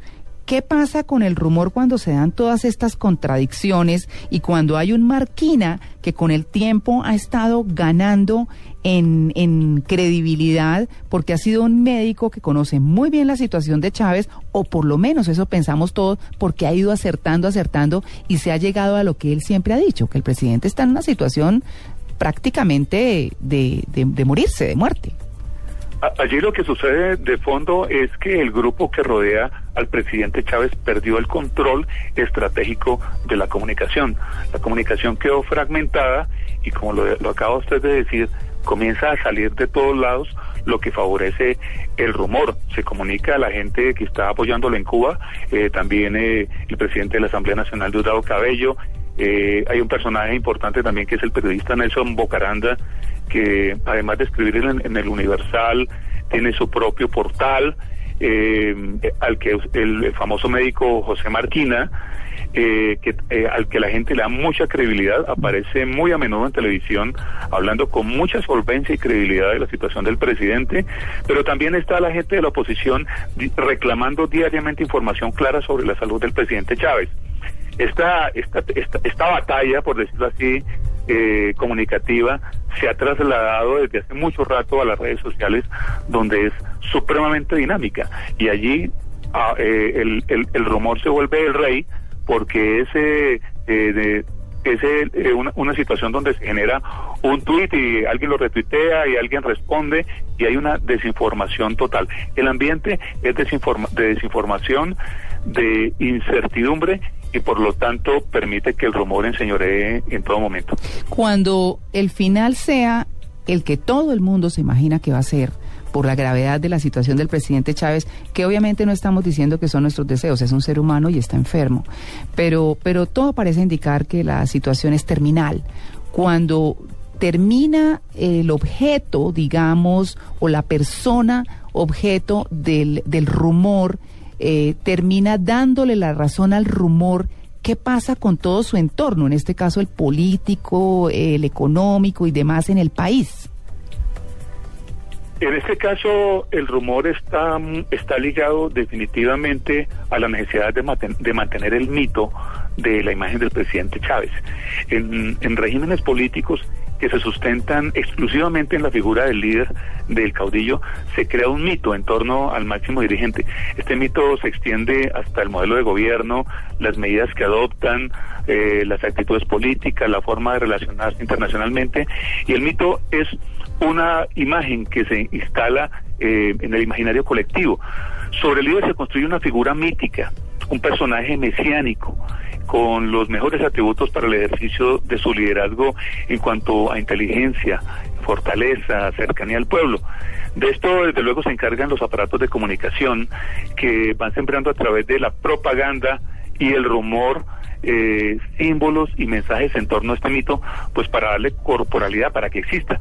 En el caso de Chávez, eh, su mito, eh, además de los colores, la bandera, eh, las fotografías del líder que se ven muy a menudo eh, en muchos eh, lugares de Venezuela, incluso fue alimentado por otro más grande que él. Sabemos que el presidente utilizó la figura histórica de Simón Bolívar, eh, el libertador, y Chávez ha aparecido frente a su país y frente a la comunidad internacional como el heredero de las ideas de Bolívar. Y precisamente la persona que es llamada, digamos, a reeditarlas con una visión justiciera contra las naciones poderosas y a favor de las naciones suramericanas.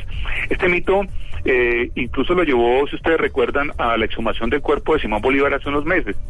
Y, y no, y la comparación de los rasgos, la foto, la cosa, todo. Sí, No. y, y, mm, también lo hizo eh, hace ya unos dos años o tres, en algún momento también quise investigar a cabalidad las circunstancias de la muerte de otro gran venezolano que fue el general Antonio José de Sucre, asesinado cuando se perfilaba como seguro sucesor de Bolívar de- en la conducción de la Gran Colombia de entonces.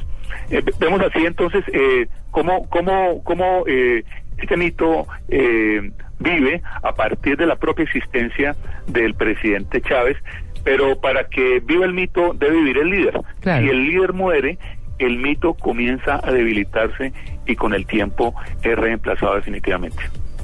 Bueno, pues eh, 8 y 25 minutos de la mañana, Jaime, muchas gracias por atendernos a esta inquietud del poder del rumor que es lo que hemos querido abordar y con lo que hemos querido concluir el análisis de este fin de semana a propósito de la situación del presidente Chávez en Venezuela. Es Jaime Suárez, analista mm, de la información, experto en opinión pública. Muchas gracias por su atención con el Blue Jeans de Blue Radio. Gracias a ustedes.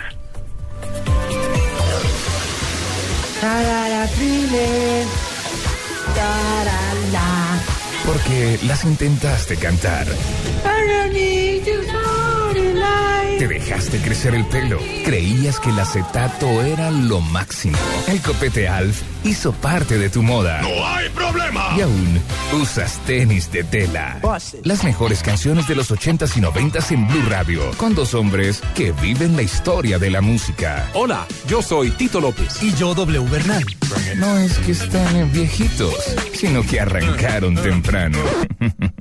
Este lunes festivo, desde la 1 y 30 de la tarde hasta las 4. Las mejores canciones de los 80s y 90s. Hold on, little girl. En Blue Radio y bluradio.com. La nueva alternativa. Bogotá, Medellín, Cali, Barranquilla, Neiva, Villavicencio. Blue Radio sigue creciendo en Colombia. Viva la información, la opinión y el análisis en Blue Radio, la nueva alternativa.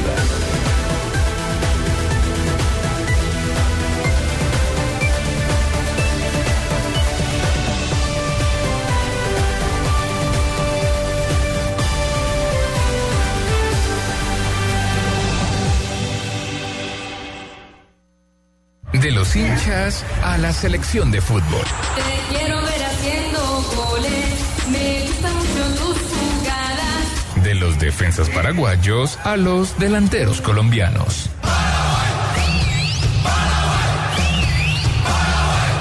De los colombianos al equipo paraguayo.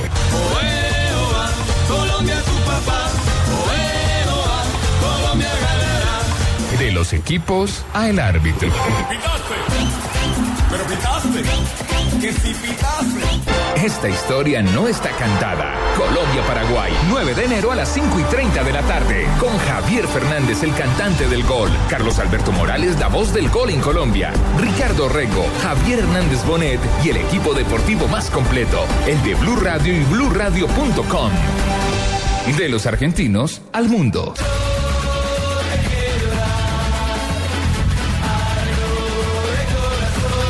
El fútbol con Gillette Mac 3. La evolución está en tus manos. En Blue Jeans, yo soy.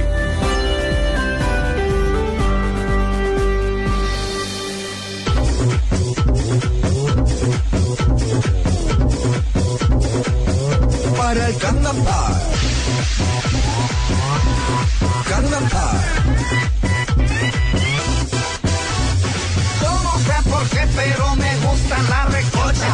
Será porque la vida de repente se nos mocha. No importa que me digan que mi música es cococha. Soy un man firme de recocha. Digo, hair? Ese es el grito que me gusta a mí. Hair? Con mi sombrero lo levanto así. Hair? Con mi pareja lo bailo feliz. Hair? Digo, hair? Colombiano,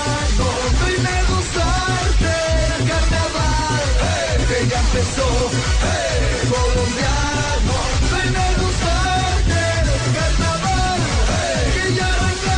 Hey, es la fiesta más bacana del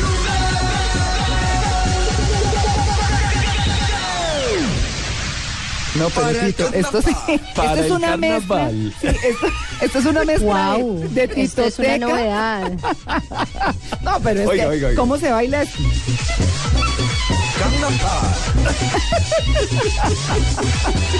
Está buenísimo. Está buenísimo. Y, es una mezcla entre titoteca y yo soy. ¿no?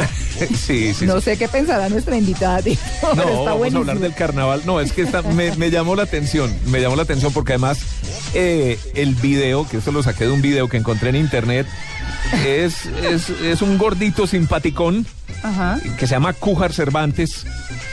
Y Sale con la esposa y con los niños. La señora ¿Ah, sí? y los niños sentados en un, ¿Y cómo en un bailan columpio. eso? ¿Cómo lo bailan? No, no, él lo baila ahí, no, es un video casero totalmente.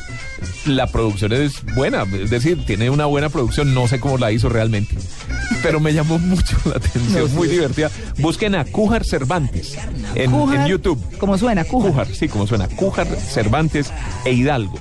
Para el carnaval se llama, para el carnaval. ¿Quién, lo vive? ¿Quién lo goza? ¿Eh? Para el. Eh, que vacile. Para el carnaval. Eh, que vacile. Bueno, vamos con nuestra invitada después de este, de este intro, después de este vacile. ¡Qué vacile!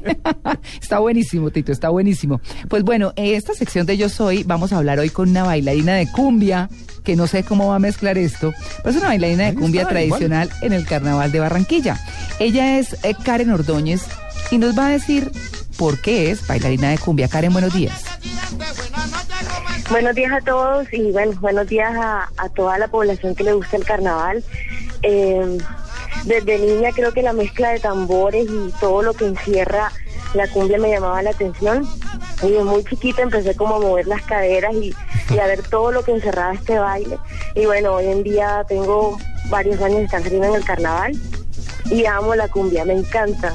Me encanta saber que la gente cuando vas en la vía 40 te mira, te observa eh, y ve toda esa eh, toda esa coquetería que lleva el, el baile de, de- de la cumbia, esa danza que encierra amor mientras se baila. Claro, a mí en lo particular el calor me afecta mucho, pero yo admiro mucho a quienes salen a bailar en ese calor con esos vestidos y a sudar la gota de verdad gozándose el carnaval.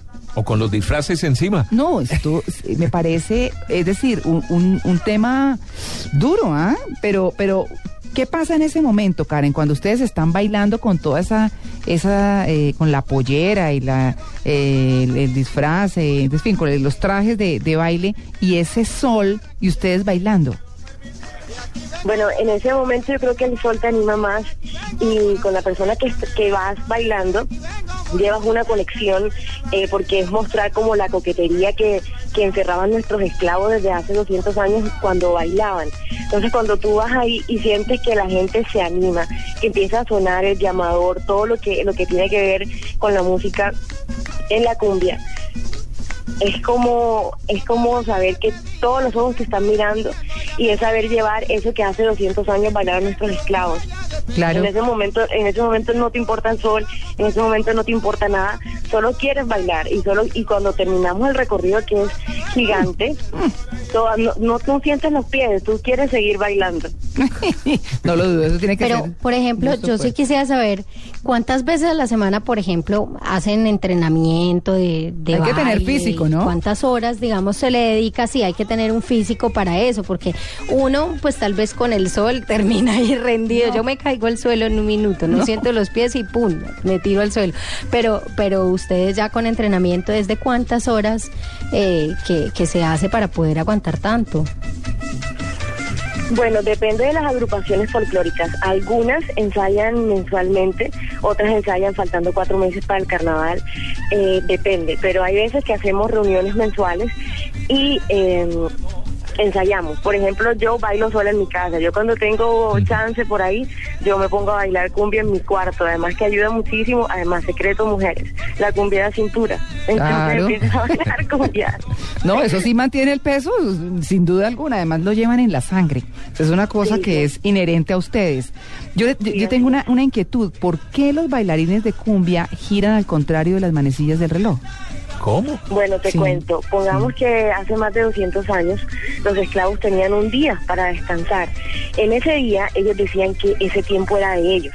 Entonces girar al contrario de la manecilla del reloj era decir, este tiempo es mío, aquí no hay jefes y yo bailo con mi mujer o con mi negra. Entonces ellos giraban al contrario de la manecilla del reloj diciendo, este tiempo es mío y no me importa porque no tengo que trabajar y voy a bailar.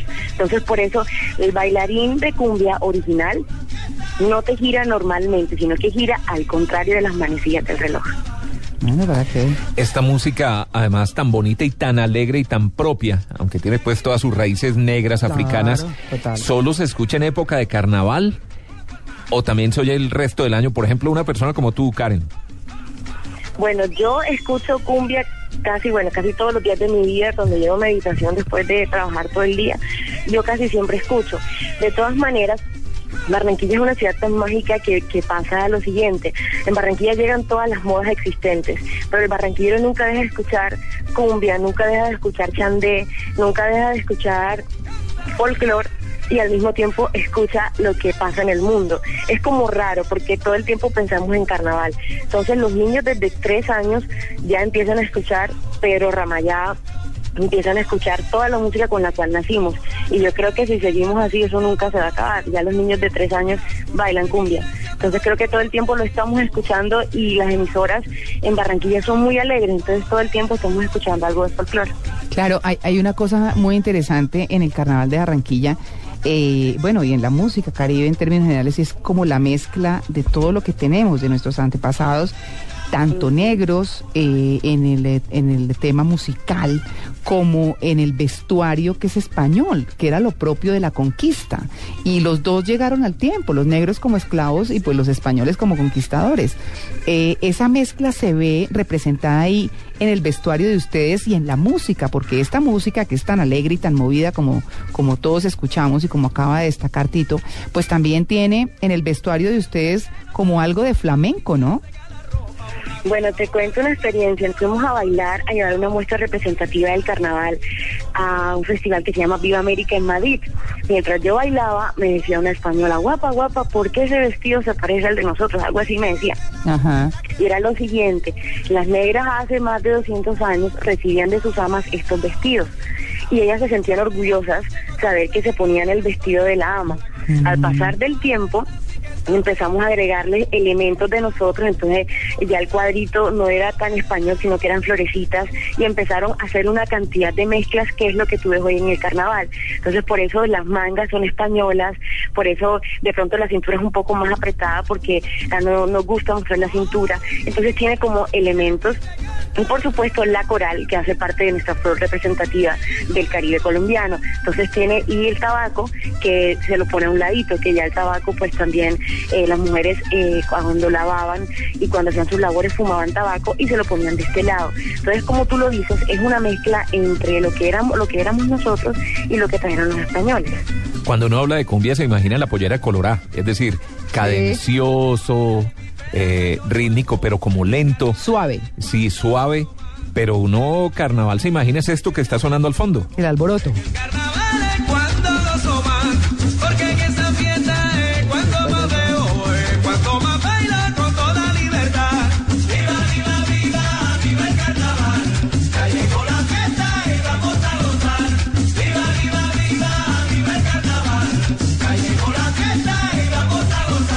María Clara, Tito, yo no sé si, si ustedes se preguntan lo mismo que yo, pero eh, yo sí quisiera preguntarle a nuestra invitada si hay muchísimas niñas jóvenes, pues adolescentes, que empiezan a bailar pues, y que quieren esto también para hacerlo durante su vida. ¿Cuántas de ellas empiezan a hacerlo? ¿Desde qué edad? Eh, y cómo también se entrenan ellas, porque me imagino pues que al verlas a ustedes pues también se deben animar muchísimo en hacerlo. Bueno, así es. En el Carnaval de Barranquilla hay un evento que se llama el Carnavalito, que sale mucho después, una semana después del Carnaval. Es decir, vivimos como, como en, en eso sin dejar de trabajar, ¿no? Eh, entonces los niños, desde que tienen tres añitos, las niñas empiezan a ver eso, igual los llevan a los palcos a verlo del carnaval y empiezan a animarse. Y en los colegios, hay algunos colegios que dan cátedra o que eh, tienen a los niños con danzas, entonces todo el tiempo. Y mm, te cuento que somos más de, a veces, de 5.000 actores en escena, es decir, más de 5.000 personas dentro del carnaval y muchos de ellos llevan a sus niños a los desfiles. Aparte, como te digo, hay un, desfile que se llama el Carnavalito de los Niños, que es mucho después. Y en el colegio pues los, los, acostumbran todo el tiempo a estar bailando. Entonces yo creo que si seguimos así, esto será una tradición, wow, hasta que no se acabe la, la existencia de la humanidad. Claro. Pues bueno, eso es el carnaval. Muy rico hablar con usted, Karen, le quiero decir. Habla delicioso. Eh, casi que lo invita a uno a ir sin querer al carnaval. Y la música. Claro, la música está. María Clara me decía ahora esa de, de los spinners que Ah, pusimos que si no me dan ganas de bailar, es que oiga esto, le Claro. todo el cuerpo, todo. A todo en su lugar, Tito. Todo, claro, para la, para la discoteca, los spinners. Esta da para todo. Para el carnaval. Hasta para la calle. No, claro, total. No. ¿Sí o no? ¿Sí o no, Karen? Sí, sí, así. Bueno, muy bien, Karen. Pues muchas gracias por aceptar nuestra invitación a Yo Soy Bailarina de Cumbia Tradicional. Karen Ordóñez. Un abrazo a los barranquilleros. Nos encanta llegar a Barranquilla y a la costa atlántica y nos encanta el carnaval. 8 y 40.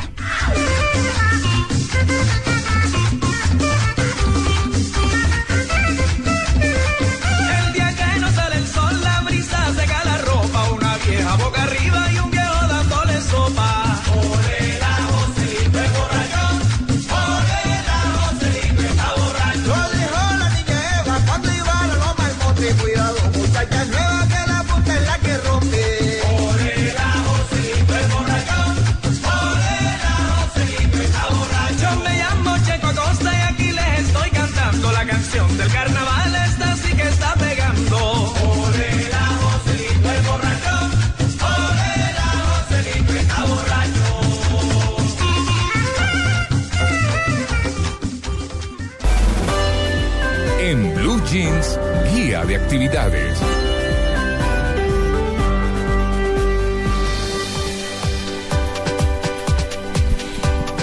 María Clara Tito, pues estas semanas eh, a mí me ha impresionado la cantidad de fiestas que hay en todo el país. Eh, estamos celebrando las de Río Sucio, estamos en Feria de Manizales, eh, hay una cantidad de fiestas, pero yo les iba a hablar de dos que me llamaron muchísimo la atención.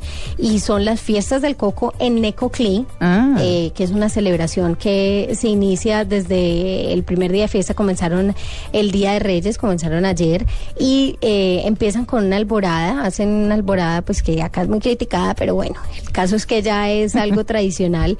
Y posteriormente hacen corralejas, cabalgata, torneos deportivos. Son en Necoclí y hay una actividades musicales y bailes de fandango muy, muy tradicionales de, de este sector.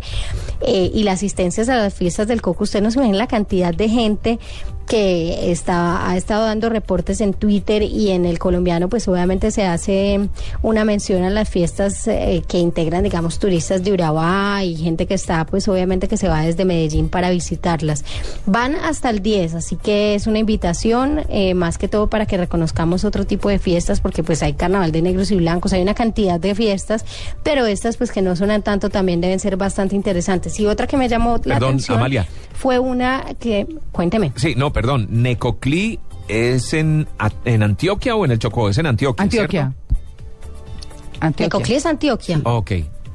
Sí, porque Necoclí es muy cerca, es Urabá y es, em, eh, es muy cercano como a... mm, en- ay, ¿A ¿es Apartadó? Urabá? Un momento. Apartado, apartado, Sí, es cerca muy cercano a apartado. Pues digamos que es la costa de apartado, Necoclí. Casi que están Eh, y es muy de- bonito, el lugar es muy lindo. cerca de Arboletes. Eh, más cerca de apartado que de arboletes, pero sí. Ok. Y es, un lugar muy No, es para par de situarme. paisas aquí. Es para Sí. situarme porque, porque yo oigo Necoclí, oigo Nuquí, oigo todas esas poblaciones en, en esa región eh, y, y- y quiero ubicarme. Es para todo. Claro, ¿no? Y además que es una región muy bonita. Un- a mí, yo he ido pues solamente una vez, pero a mí me, me, me llamó mucho la atención. Claro que llegué picada de todos los animales. Cuando uno, uno está acostumbrado, uno es la carnada. Debían hacer las fiestas la del mejor bicho. carnada de todas. Oigan, pero les Sí, quiero decir... pero impresionante. El yo, caso... yo me le meto a la agenda. Eh, eh, ¿Amalia ya terminó de hablar de la agenda o no? No, no, no, no, le interrumpí para que me dijera dónde quedaba No, no, me Porque yo le faltaba tengo un algo plan más. pues, Buenísimo. Ajá. No, me faltaba un plan y es u- otra de las fiestas que me llamó también la atención, que son diferentes y que suenan para esta época. Y es que del 3 al 7 de enero, todas las calles de Galeras eh, tienen eh, unos tradicionales cuadros vivos. Es una manifestación, es eh, las bodas de plata están cumpliendo este año 25 años que se hacen todas estas fiestas, el Festival de la Algarroba. Y el Festival de la Algarroba tiene algo muy lindo y es que presenta lo mejor de la cultura a través de estos cuadros vivos, que son obras de arte en vivo, que hacen niños, que hacen jóvenes, una manifestación que hacen todos los eh, galeranos de, de la región y hacen pues como una recuperación, una protección a todo el patrimonio cultural. Los cuadros se exponen todas las noches en una calle diferente y el último día del festival se selecciona el mejor de todos. A mí me llamó mucho la atención porque es una, un festival con comparsas y con una cantidad de cosas. Se hace eh, la comparsa y de la jalea, de la algarroba y un montón de, de actividades interesantes, pero sobre todo esto de apostar en la cultura me parece muy bonito. ¿Usted María. ha comido algarroba, Amalia? Sí, he comido algarroba. ¿Usted ha comido Esa- algarroba, no, no, María Clara? no, no, no, no. No sé, la que yo conozco por lo menos viene en una vaina dura. Ujú.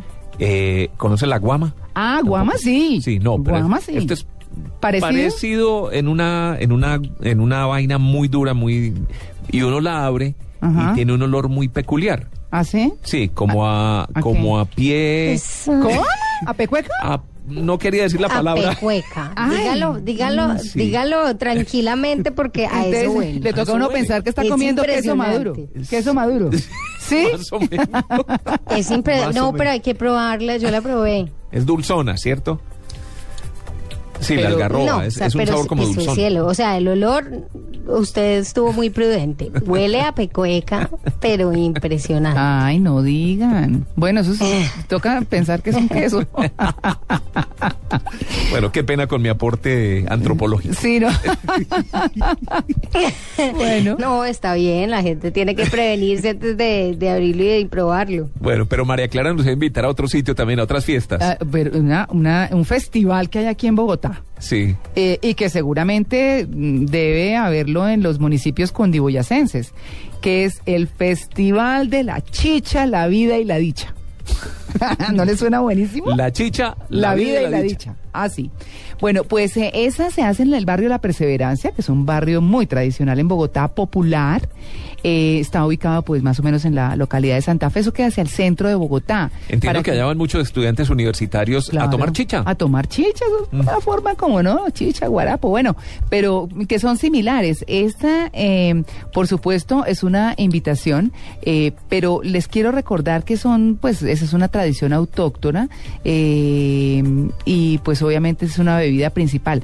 Yo recuerdo cuando vivía en Boyacá, porque estando pequeña viví en muchas partes del país, eh, que se- las mamás hacen una cosa que se llama la mazamorra dulce. Y la mazamorra dulce se hace con chicha o con guarapo, no recuerdo con cuál de las dos, con panela. Eso se toma caliente como una sopa y le rayan queso. Eso es delicioso. No he probado. Claro, cuando se calienta se pierde como el alcohol eh, que, que ha generado pues la fermentación y entonces eh, con mucha panela eso queda como espesito. De por sí la chicha es espesa y, eh, y se le pone queso rallado encima. Campeón. Comida campesina. Deliciosa.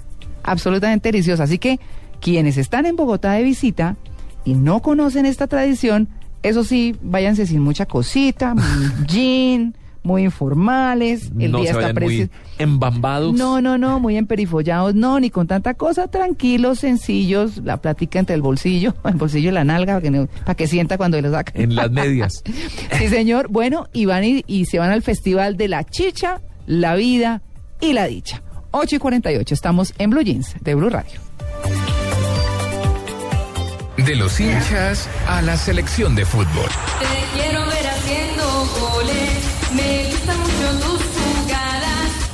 Defensas paraguayos a los delanteros colombianos.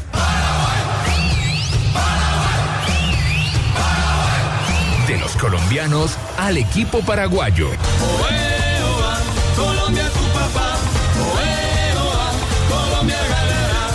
De los equipos al árbitro. Pero que si. Esta historia no está cantada. Colombia-Paraguay, 9 de enero a las 5 y 30 de la tarde. Con Javier Fernández, el cantante del gol. Carlos Alberto Morales, la voz del gol en Colombia. Ricardo Rego, Javier Hernández Bonet y el equipo deportivo más completo. El de Blue Radio y BlueRadio.com. De los argentinos al mundo.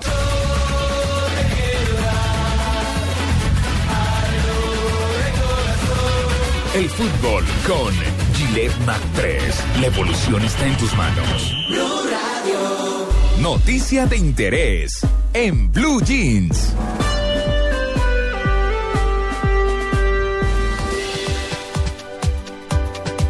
Bueno, Tito, ¿usted cómo le fue de crianza? Muy bien.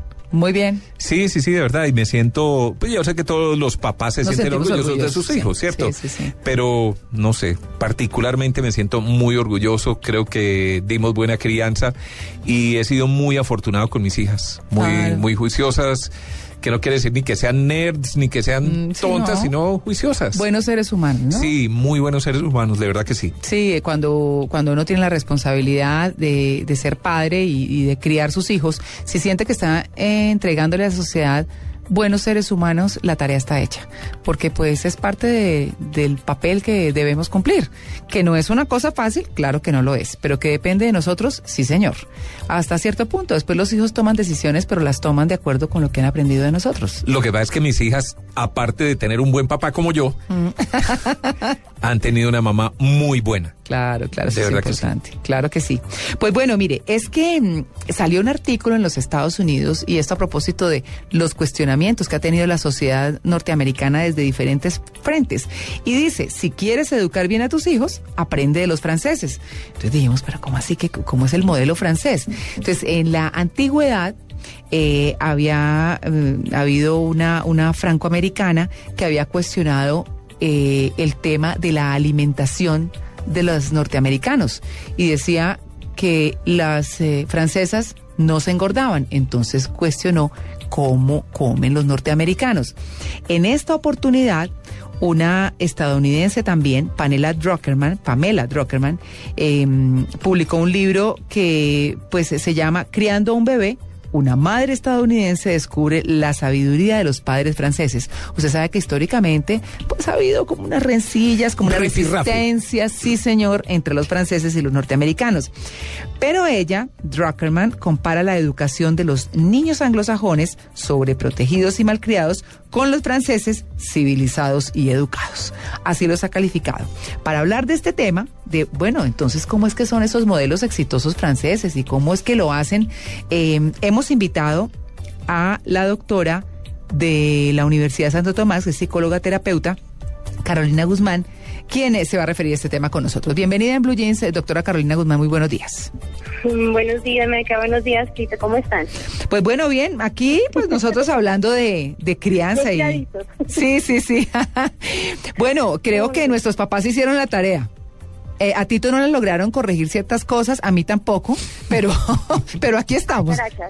Bueno, pero igual eso eso fue hace poco, ¿no? Esto es reciente la crianza de ustedes, ¿no? Sí, Hace sí. 20 añitos nomás, ¿no? Sí, sí, señora. Pero bueno, ¿cómo es ese modelo francés que hace que las mamás volteen a mirarlo y que quieran de pronto seguir eh, ese patrón para criar a sus hijos?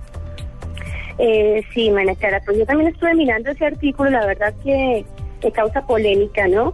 Cómo que era un bebé, una madre estadounidense descubre la sabiduría de los padres franceses. Y ella se refiere mucho a, a- a esa, no sé, disparidad entre una sociedad conservadora, que es lo- los franceses, una sociedad muy abierta, muy, por decirlo de alguna manera, libertina, como, como se trata, digamos, este, los estadounidenses últimamente, Sí. ¿no? Ella, ella menciona ahí que los niños eh, deben decir hola, adiós, gracias y por favor, eh, son niños franceses. Pero ella cómo se dio cuenta de esto. En unas vacaciones ella fue, vio que su, su hija, su pequeñita, empezó a hacer berrinches en un restaurante, que qué vergüenza, que cómo la calmo, que qué hago esto y lo otro. Y miraba a las otras mesas y decían, pero ¿por qué los padres eh, franceses con sus hijos francesitos este, no hacen lo mismo? Ella se dio cuenta también que eh, cuando los chicos se portan mal, los padres franceses lo que hacen es agrandarle los ojos y les dan una mirada de advertencia. No como hacen los estadounidenses que empiezan a, a desesperarse, a buscar algún juguete, algún eh, sofisma de distracción para calmar a los niños. Entonces ella se dio cuenta un poquito como que los estadounidenses se han olvidado un poco de esas eh, formas conservadoras, esas formas de, de- de tener como autoridad frente a los hijos y se han dedicado más a pensar en la idea de una disciplina que es de la cual los franceses no, digamos como que no conviene mucho con ellos. O sea que los, digamos que los franceses son más disciplinados en la crianza con los hijos, tienen más normas y más reglas, que es lo que siempre le recomiendan a uno como papá. Sí, sí, sí, correcto, pero por lo mismo porque ellos siguen manteniendo como una sociedad muy conservadora, mientras que los estadounidenses eh, se han lanzado un poquito más al consumismo, a la instantaneidad, eh, son poco pacientes, a diferencia de los franceses, de acuerdo a esta periodista, ¿no? Claro, pero es que pero- si uno si uno mira la historia, historia, pues eh, Estados Unidos es un país joven como somos todos los de América. Eh, Francia ha sido cuna de la cultura, es decir, ha sido un país con toda la cultura. De hecho, no sé si les ha tocado cuando uno está aprendiendo francés, eh, de las primeras cosas que le enseñan a uno es eh, en français on dit s'il vous plaît. ¿Cierto? En francés se dice por favor. O sea, Sí, desde el principio le están enseñando a uno esas normas de cortesía. Sí, y usted sabe que aquí en Colombia, por ejemplo, por regiones hay sitios donde no importa. Eh, regiones, me refiero yo, que para las cuales es, oiga, tráigame tal cosa, hágame no sé qué, y el por favor y demás, que lo utilizamos mucho en Bogotá, por ejemplo, el dar las gracias y demás, pues no es tan común. Entonces uno dice, bueno, no hay un patrón generalizado, ¿cierto? Pero sí debe haber unas normas generales, que es lo que les pasa a las madres y a los padres franceses. Sí, sí, correcto. Y aparte nosotros aquí en Colombia siempre nos estamos preguntando, y sobre todo en los últimos años, ¿cómo educar a mi hijo cuando no tengo ni idea de qué puedo comenzar a hacer? Entonces, este, cuando vienen a mi consulta a veces me preguntan eso y, y yo les digo, bueno, ¿se acuerdan de las lecciones de la abuela del siglo XX, obviamente, eh, antes de los años 60? ¿Conocen la urbanidad de Carreño? ¿Alguien les recuerda los buenos modales, las buenas maneras de comportamiento en los ambientes sociales? Entonces hay muchas personas jóvenes, sobre todo los padres y madres modernas, que se les ha olvidado este tema. Así como tú estabas mencionando, hay en ciertas regiones del país donde sí se conserva, digamos, todavía esta, esta herencia de pasar los buenos modales, el por favor, el gracias, pero en otras partes no. Entonces, ¿qué está pasando hoy con las familias promedio en Colombia? Como yo lo estoy viendo es este que antiguamente la tarea estaba dedicada sobre todo a, las mamás. El rol, digamos, educador, lo tenían las mamis. Ellas eran las que, eh, que representantes del hogar, establecían el orden en sus casas, fortalecían los vínculos sociales. Y últimamente eh, las madres más jóvenes, las recientes, están dejando este papel a un lado para dedicarse más como a sí mismas y a su desarrollo laboral, haciendo que este vínculo se vaya tornando débil. Entonces, ¿qué está pasando? Los chiquitos están volviéndose berrinchosos, están volviendo eh, un poco indisciplinados, desorientados, se están convirtiendo en chicos donde se oponen a la autoridad y, y las mamás no saben qué hacer. Aparte también le están diciendo al papá, bueno, ¿y tú dónde estás? Entonces resulta que, ¿qué está pasando aquí en Colombia, digamos en las familias promedio? Que está faltando un poco como esa seguridad que se presentaba antes. Digamos que se transmitía esta parte de las lecciones francesas, por decirlo de alguna manera, porque Colombia, no sé si saben también históricamente, tuvimos mucha influencia francesa hace muchos años. A comienzos del siglo XX teníamos mucha influencia donde todo era muy conservador, donde estas eh, cositas de los valores eran muy bonitas, eh, se mantenía mucho como la funcionalidad del hogar y los límites se establecían claramente. Se sabía quién era papá, quién era mamá y quién eran los hijos y cómo se establecía, digamos, ese orden. Hoy en día, poner orden en la casa ya están volviendo como otra vez a los gritos, a la violencia, a, a- al estresar a los chiquitos y esos chiquitos lo que hacen es no saber qué hacer. Claro. Entonces, que se están permitiendo la educación, se está relegando la educación de los chiquitos o la, o la orientación más bien al internet o a lo que le dice el compañerito o de pronto por ahí lo que dice la profesora en el colegio, pero igual se está diciendo que los profesores no están educando, entonces ¿dónde queda la educación de los niños? A mí me encantó mucho este, este, esta nueva mirada de una periodista eh, estadounidense, porque también como tú decías, María Clara, nosotros tenemos mucha influencia también de Estados Unidos porque también somos un, un continente joven, ¿no? Claro. Este, y, y eso eh, también hay que aprender, digamos, como de los errores y también aprender de las experiencias de los que les ha ido bien. Claro, los medios anglosajones, por ejemplo, eh, pues eh, no han dejado de esperar sus críticas y pues eh, algunos dicen que lo que pasa es que los franceses quieren todo de memoria, eh, tienen unas reglas muy específicas y coartan la creatividad del niño. Y por el contrario, los niños anglosajones entonces tienen una mayor libertad de expresión y demás que de pronto en ese extremo la cosa es que sea complicado. Pero bueno, es el modelo del cual estamos hablando hoy, el que pone eh, una periodista norteamericana, una escritora norteamericana mejor, que se refiere a esa educación francesa que hace que no se incurran los excesos, que las cosas tengan su justa medida, su justo valor y en este caso el justo comportamiento de los niños en los diferentes escenarios sociales. Pues eh, doctora Carolina Guzmán, muchas gracias por su atención con el Jeans de Blue Radio. No, María Clara, eh, gracias a ti por la invitación y un abrazo a todos. Usted fue, Chao, bueno, usted, usted fue, usted fue Tito muy estricto o qué? ¿Cómo No, fue? no, no, no, Más sabe bien que no. No, no, no. No, pero yo, como siempre, el ejemplo yo creo que cunde. Sí, tiene que ser. No, es yo así. mamo gallo y me río y me gozo la vida, pero creo que he sido una persona juiciosa. Disciplina, exacto. sí, sí, sí. sí, Sí, y las hijas siguen el, el ejemplo de uno, indudablemente. Claro. ¿Cierto? ¿Roqueras? Entonces, rockera, pero obviamente. Claro. So, tomaban tetero No, y pero, es que- escuchaban rock. Mm. pero, pero, pero mire, María Clara, no, una reflexión, porque es que, claro, los tiempos cambian. Eh, uno como adulto es, eh, le queda difícil adaptarse a los cambios, ¿cierto?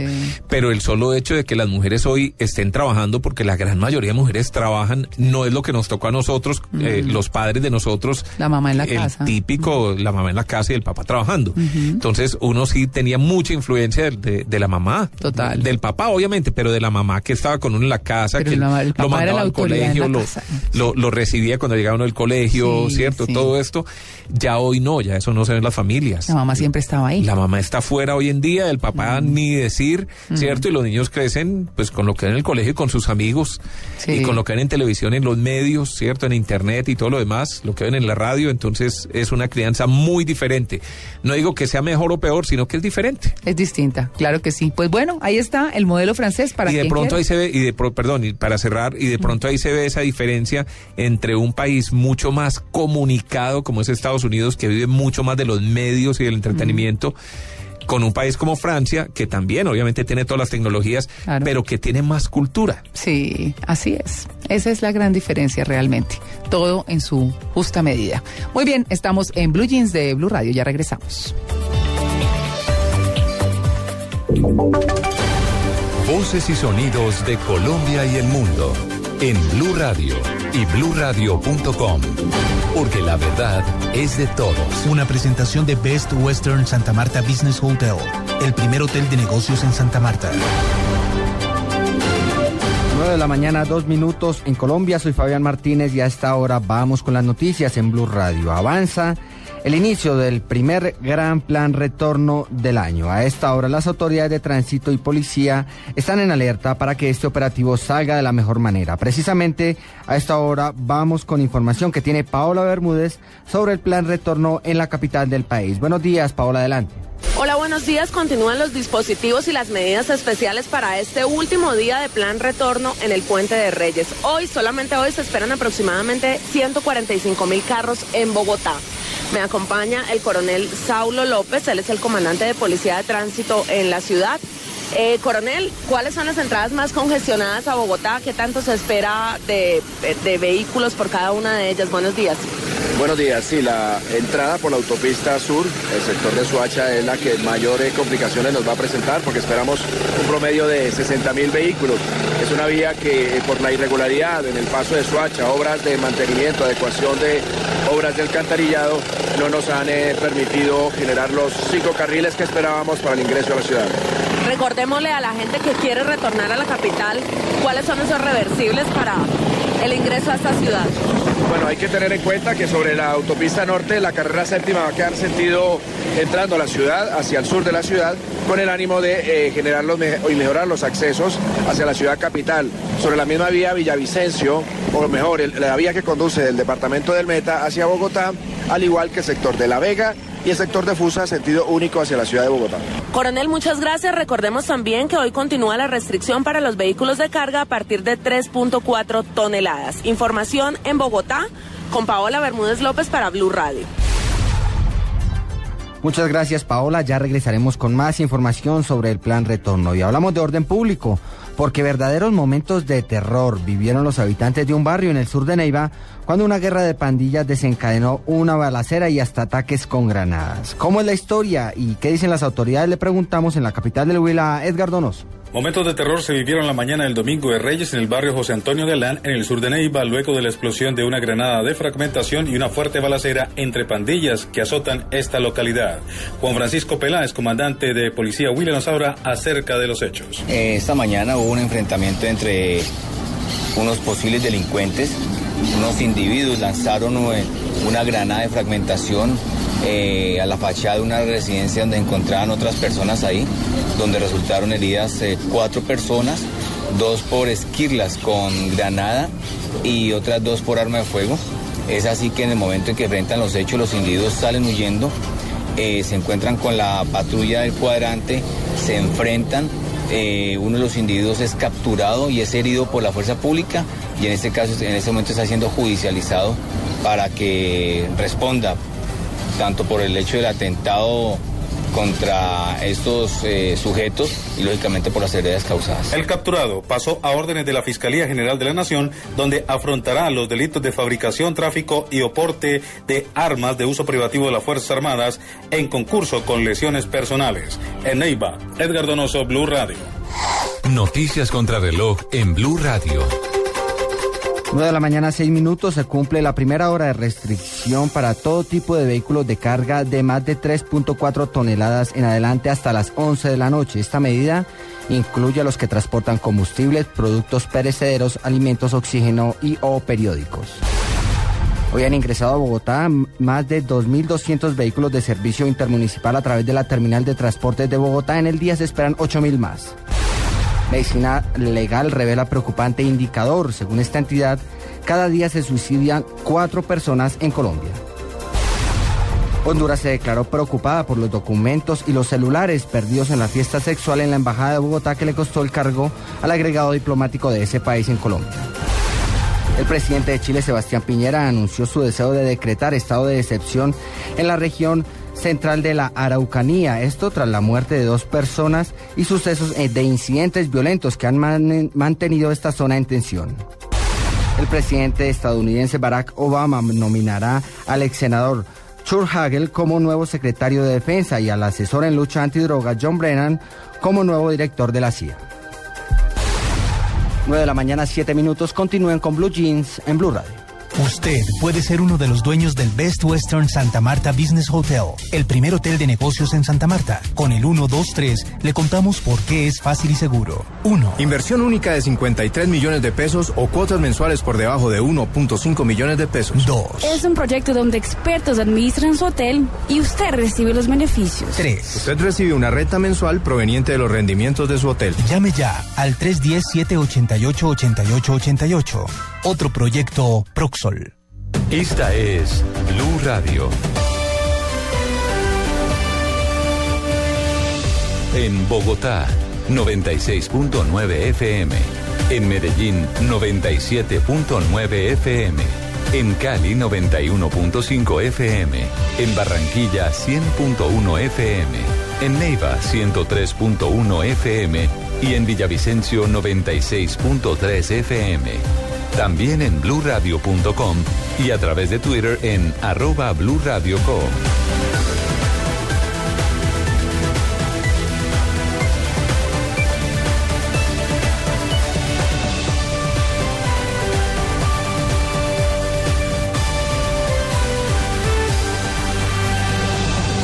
Blue Radio, la nueva alternativa. En Blue Jeans, la Titoteca.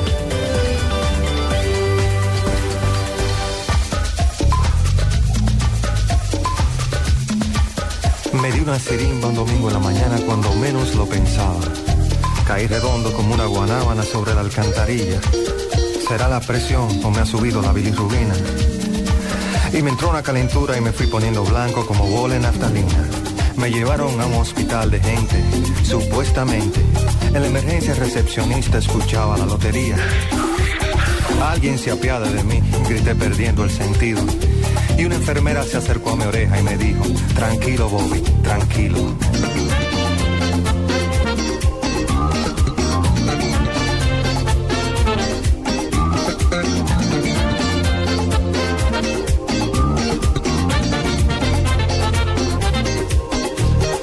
Me acarició con sus manos de bengué y me dijo, ¿qué le pasa, atleta? Y le conté con lujo de detalles lo que me había sucedido. Hay que chequearte la presión, pero la sala está ocupada. Y mi querido, en este hospital no hay luz para un electrocardiograma. Abrí los ojos como luna llena y me agarré la cabeza. Porque es muy duro pasar el Niágara en bicicleta. No me digan que los médicos se fueron.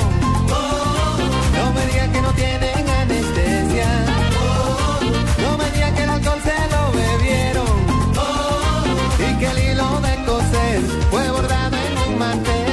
Me siento. Esta fue una solicitud, una petición musical de parte de María Clara Gracia. Vamos a tocar aquí un temita muy chévere. El Niágara en bicicleta, Juan Luis Guerra. Sí, señor. Es que mm, me encontré una frase por ahí, buscando información y leyendo cosas, que decía, admítelo, tú también tienes una fecha, un lugar y una persona que no olvidarás nunca. Entonces yo dije, bueno, vamos a hacerlo con Tito y con Amalia. Y los invito a ustedes, oyentes, para que también lo hagan. Acuérdense de un tema musical, de un lugar y de una canción. Y verán que rico, se les refresca la vida, les parece chévere, se les ilumina la cara. Yo estoy feliz. Ahora No, yo ya amanecí rumbera. Sí, pero ahora cuente la historia, María Clara, porque por algo la pidió. Ah, sí, sí. El Niágara en bicicleta fue la primera canción que yo bailé con mi esposo hoy. Con mi esposo de hoy, que soy casado dos veces, ¿no? Entonces, con mi fue la primera canción que bailamos. Mi esposo baila delicioso. Y, y así fue como comenzaron papá y mamá, diría Alejandro. Entonces, no fue con esa, pero esta, y me encanta, me fascina, a mí me fascina bailar, me fascina bailar. Desde muy chiquita mi mamá me enseñó a bailar y me encanta, eso se lo heredé a ella. Entonces me trae ese recuerdo y me llena de mucha alegría. Entonces los quiero invitar a eso, a que se acuerden de una canción, un lugar y una persona y verán que empiezan a venir recuerdos, recuerdos de cosas y se llenan de energía positiva y de cosas ricas. ¿Cuál es el de Tito? ¿Quiere oír la mía? Sí. Bueno, hay muchas, obviamente, pero es que uno viviendo la música y teniendo como, No, pues. como, como apellido materno la palabra música. No, pues debe tener un montón. Sí. claro, claro. Pero, pero por ejemplo, esta canción que vamos a oír me trae un recuerdo muy especial. Sí. Me regalaron, a ver, cuando tuve mi primera hija, con mi señora, obviamente, eh, regalaron un álbum. Sí, yo no, hasta el momento no he tenido hijos No yo se por mi sabe cuenta. nada más. sí. No. Y en la ¿Qué tal aclaración. la aclaración de No, es que quiero, mencionar a mi Ay, señora, no, no, ¿cierto? no. Eh, nos regalaron un álbum de esos que uno llena, de esos que se llenaban sí, antes. no sé si eres el- tanto, ponga las huellas, exactamente, toda la todo cosa, guarda sí. el ombligo, que además me parecía asqueroso uno guardar el ombligo. No sé Ay, por no, qué se sí pegaba con una no. cinta pegada, no sé, Ay, sí, esas no, cosas que en uno se una acuerda. gasa y horrible, sí. Sí. Pero me acuerdo que esta canción era número uno en ese momento, porque decía, ¿cuál es la canción número uno en el momento de que nació? Ah, sí. Sí, entonces está hablando del 3 de enero de 1983. No, pero esto sí es propio de Tito.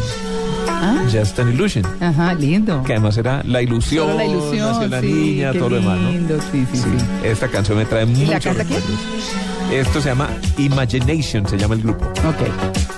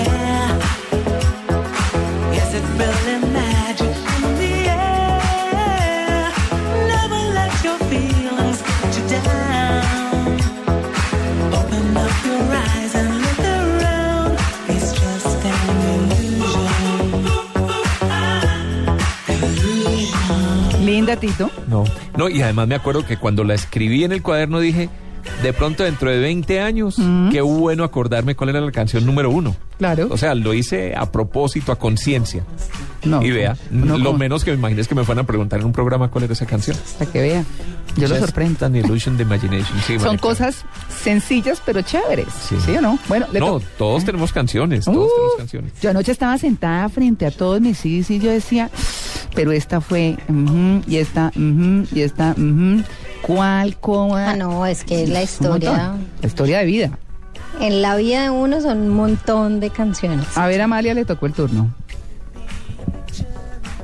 A ver, mi canción, ¿sabe de qué me acuerdo? De, de la mejor de las fiestas que he tenido yo en mi vida. Un reggaetón que por fue ahí. el concierto de Coldplay en Bogotá. Ah, no, el concierto de Coldplay en Bogotá. Pero es que yo tuve una historia muy bonita con ese concierto y es que a mí nadie me quiso acompañar.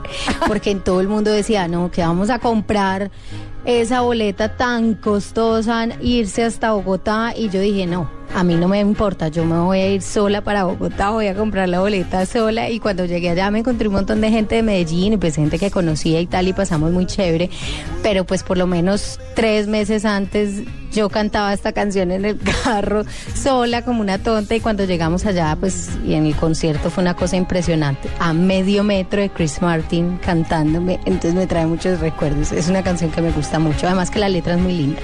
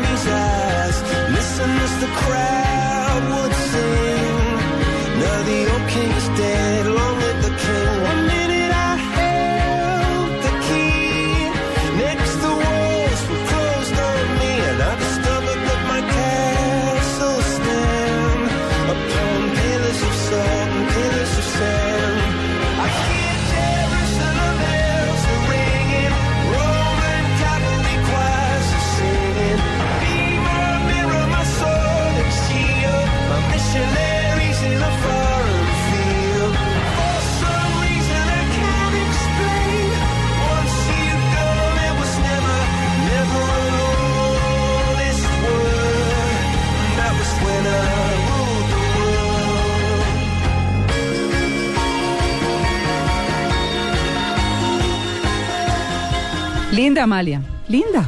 Y lindo concierto. Sí. Oiga, ¿saben? Uf, no, y esa canción es preciosa. Sí, sí, sí, es muy linda. Eh, ¿Saben que, que en este, yo, yo me voy, voy a hacer doblete? Les voy a hacer trampa.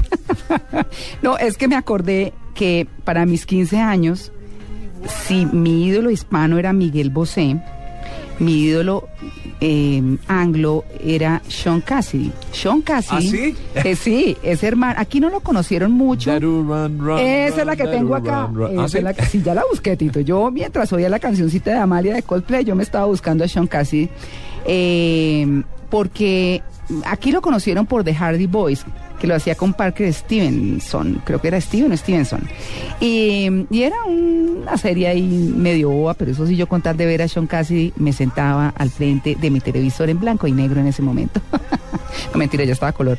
Eh, y, y veía a Sean Cassidy, es hermano de David Cassidy, los de la familia Patrick, hijo de, ¿cómo se llama la mamá de ellos?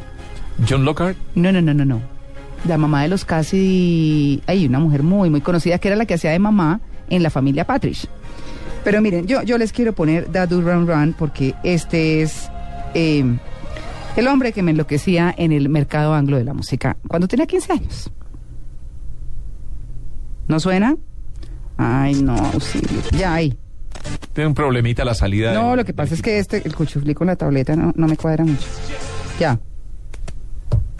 El cuchiflí. Sí. mi-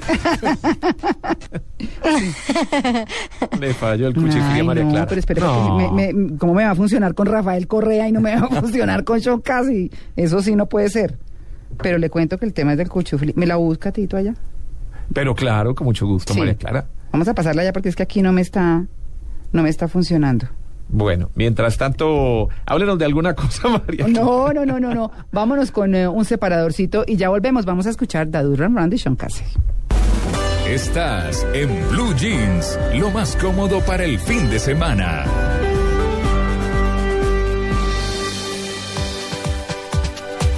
Bueno, también les tengo los 10 apellidos más populares del mundo. No, Que ya, ya tenemos Dadu Run Run. creo que sí, ahí está, por lo menos a ver, vivo. a ver.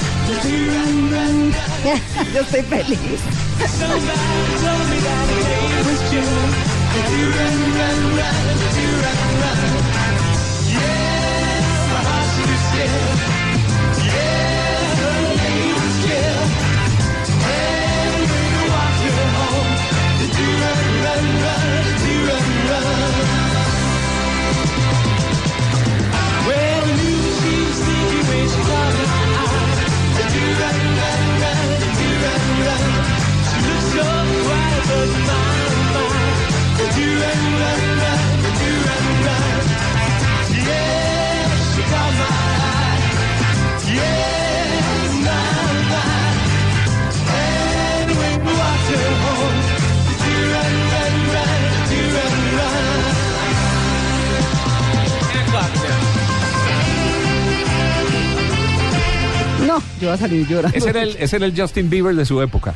Sí, sí, sí, sí, era muy jovencito. Hizo una carrera paralela eh, a la de su hermano David, que pues también terminó como, ¿no? Eh, un poquito apagado. David casi lo vi hace como unos tres años en una entrevista. Bueno, pues eh, ya obviamente con los años sigue siendo churro, interesante. Pero ellos no, no siguieron como esa carrera musical tan fuerte como la tuvieron al comienzo. El peinadito tradicional de David Cassidy, ¿cierto? Era Tenía un peinado muy, muy, muy particular. Y el afiche, las niñas tenían el afiche de David Cassidy y de Sean Cassidy. Y de Sean Cassidy, sí, señor. Sí, Sean no Sí, La persona que nunca va a olvidar, María Clara, es ese, el cantante de la canción. No, eso sí, mis Pero dos, í- mis, mis dos ídolos quinceañeros, Sean Cassidy y Miguel Bosé. bueno, muy bien, hablemos de los 10 apellidos más populares del mundo. Eh, bueno, pues el apellido tiene un, explica- un- un significado muy especial para cada familia. Eh, quiero decirles a los Rodríguez, ¿usted ¿sabe cuál es, eh, por, por qué los Rodríguez son los Rodríguez? A mis Porque amigos Rodríguez que me están Hijos de. Rodrigo. Mm, esa es una de las razones, pero en, los, en términos de la colonización en nuestro país o en América, eh, los Rodríguez o le daban mejor el apellido Rodríguez a las personas que provenían de una relación informal, o sea, los hijos naturales. Por eso hay tantos Rodríguez. ¿Ah, sí? Sí, sí, eso es lo que dice la historia. Eh, pues yo sé que muchos Rodríguez tienen sus papás en forma, en regla. Pues la mayoría, me imagino. Claro que sí, claro que sí, pero la historia cuenta eso.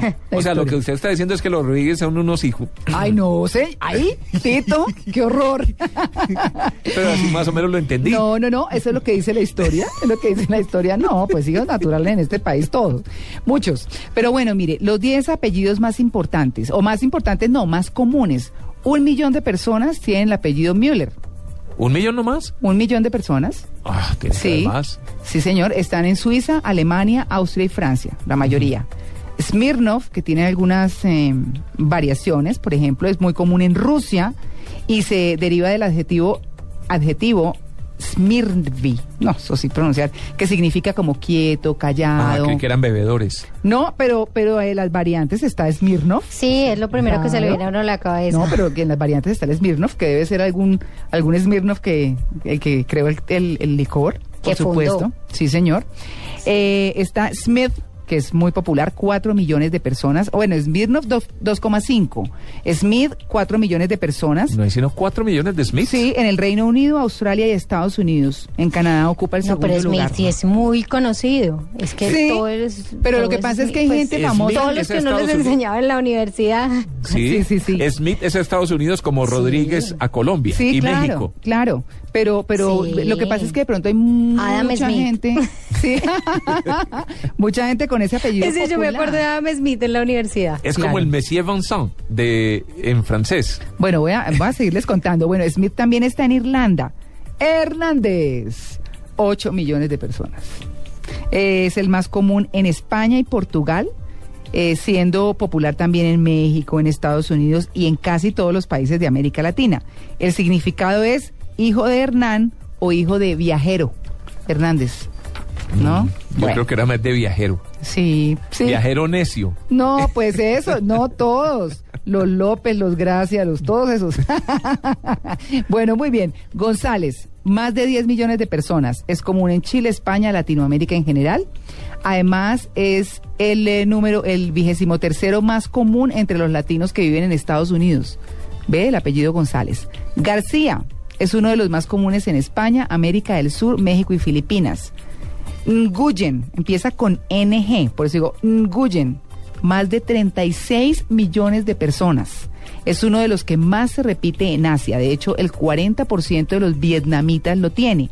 También es común en Australia, Francia y Estados Unidos. Wang, con W, Wang, más de 93 millones de personas. Es el más popular en China y también es común, por supuesto, en Japón, Vietnam y Corea, pues son todos vecinos. Sang, Z-H-A-N-G, más de 100 millones de personas. Es uno de ¿Qué los más populares en el mundo. Sang. Zánganos. bueno, de hecho en 1990 entró al récord Guinness por ser el más común del planeta. Pero el número uno, ¿cuál se imagina que Le ganó al le ganó al récord mundial entonces. en ese momento? Sí, en, Ah. en 1990. Hoy lo Debe ser un apellido chino. el apellido Li. L-E-E. ¿No?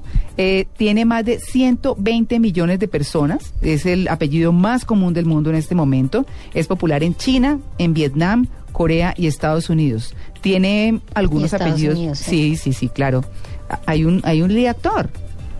Bruce Lee. Bruce Lee, exactamente. Y John Lee Anderson, que es un periodista también muy, muy reconocido. Claro. Bueno, muy bien. Y Pacho, Y- ¿no? ¿Eh, ¿Qué quién? Pacho. Pachu Lee. Ah, No. ese es el, el Tito. bueno, muy bien. Y tiene derivados como Li, L-I o Li con Y. Con la.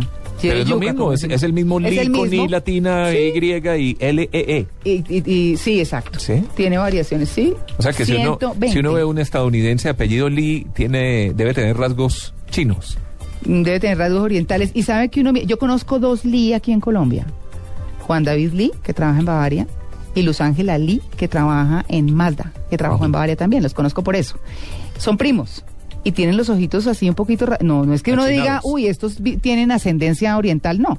Pero sí tienen los ojitos así rayaditos. Pero Pacho no. Un saludo para ellos. Muy bien, 9 y 26 minutos de la mañana. Estamos en Blue Jeans de Blue Radio.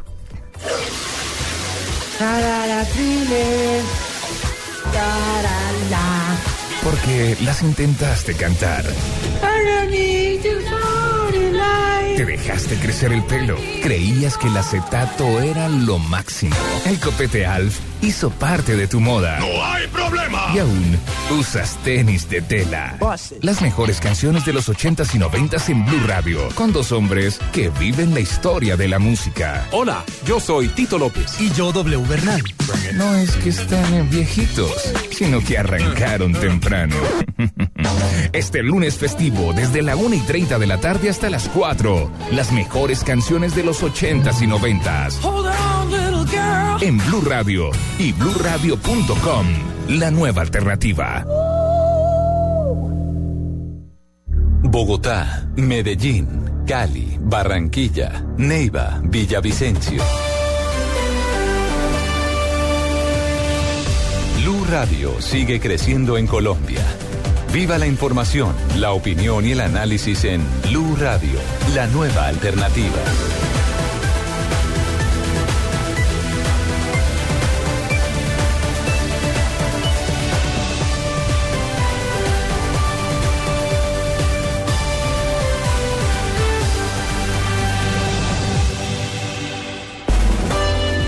La biblioteca en Blue Jeans.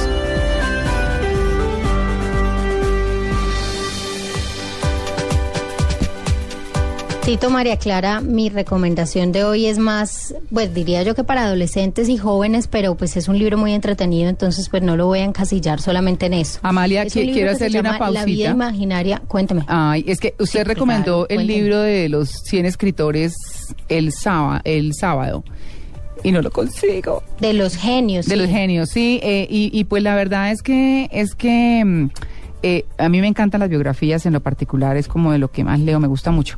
Eh, pero pero no lo encuentro. ¿Qué? ¿Como Vea, de malas El libro, lo que pasa es que es... No, no, no, no, no, no. eh, lo que pasa es que yo creo que a veces eh, los libros de ese estilo, primero no tienen una rotación igual de grande que los bestsellers y demás, pero, pero yo creo que cualquier librería, si usted pregunta por el libro, se lo pueden encargar. Eh, Bueno, cualquier librería, yo creo que llega, llegó a la librería principal, pues a cualquier librería principal tuvo que haber llegado, pero yo creo que sí es necesario pedirlo, así sea por encargo, eh, para que se lo traigan, porque obviamente pues no tiene una rotación igual que la de los, la mayoría de los libros. Bueno, muy bien, vámonos con la Pero recomendación lo entonces. consiga. Ay, gracias. Si no, se lo mando desde acá, porque Muy acá bien, yo sé muy que sí lo puedo conseguir. Buena cosa. El libro que le iba a recomendar hoy es un libro que se llama La Vida Imaginaria, es de mm, Mara Torres y es un libro eh, que, que plantea algunas preguntas. Es qué pasa como por la cabeza de uno cuando la persona que uno quiere se va, qué hace uno con la vida, si pensarla otra vez, inventársela otra vez.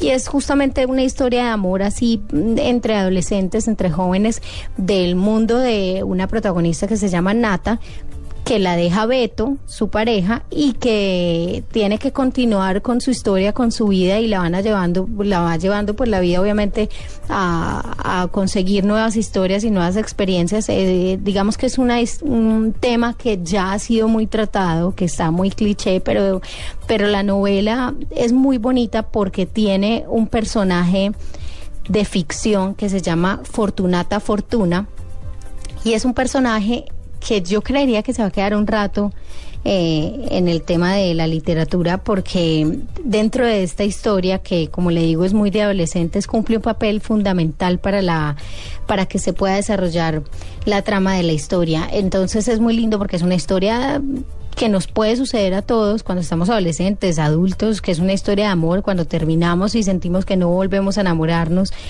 pero que, que de pronto es intervenida por un personaje de ficción que no imaginamos. Entonces, muy recomendado. La vida imaginaria de Mara Torres. Mara Torres es eh, la autora del libro que además ahorita está siendo reconocida con diferentes premios justamente por este libro.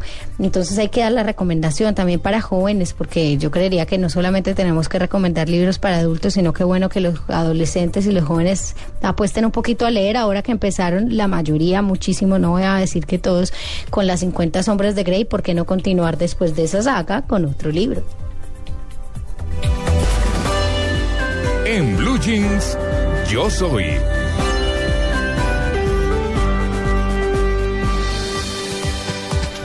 Yo soy inmigrante. Hemos escuchado muchísimas historias eh, acerca de cómo les ha ido a algunas personas en el exterior que, pues bueno, han hecho sus vidas fuera de nuestro país, que siempre añoran nuestro país, pero que, como dicen, echaron raíces fuera. Y em, pasan por muchas cosas, ¿no? Por dificultades, la adaptación o los trabajos, en fin, todo lo que se hace. Por eso hemos invitado a Jorge Zuluaga, quien nos cuenta su historia, la historia de, de cómo es ser inmigrante. Jorge, buenos días. Buenos días, ¿cómo están? Bueno, usted está en Miami, ¿no? Bueno, realmente en este momento me encuentro en Manizales. Ah, pero está recordando la tierrita. Claro, sí, señora, por aquí este días unas, vacaciones. Bueno, muy bien. ¿Cómo es ser inmigrante? ¿Cómo le ha tocado a usted como inmigrante en los Estados Unidos? Bueno, eh, te cuento que una breve historia eh, pequeña. Salí de- en el año 97, recién graduado de- del colegio, eh, en busca de, aparentemente, de estudiar pues, la universidad en, en Estados Unidos. Pero, como todo, ¿no? Llegué, llegué con visa de turista eh, y al mismo tiempo buscando un, un futuro, ¿no?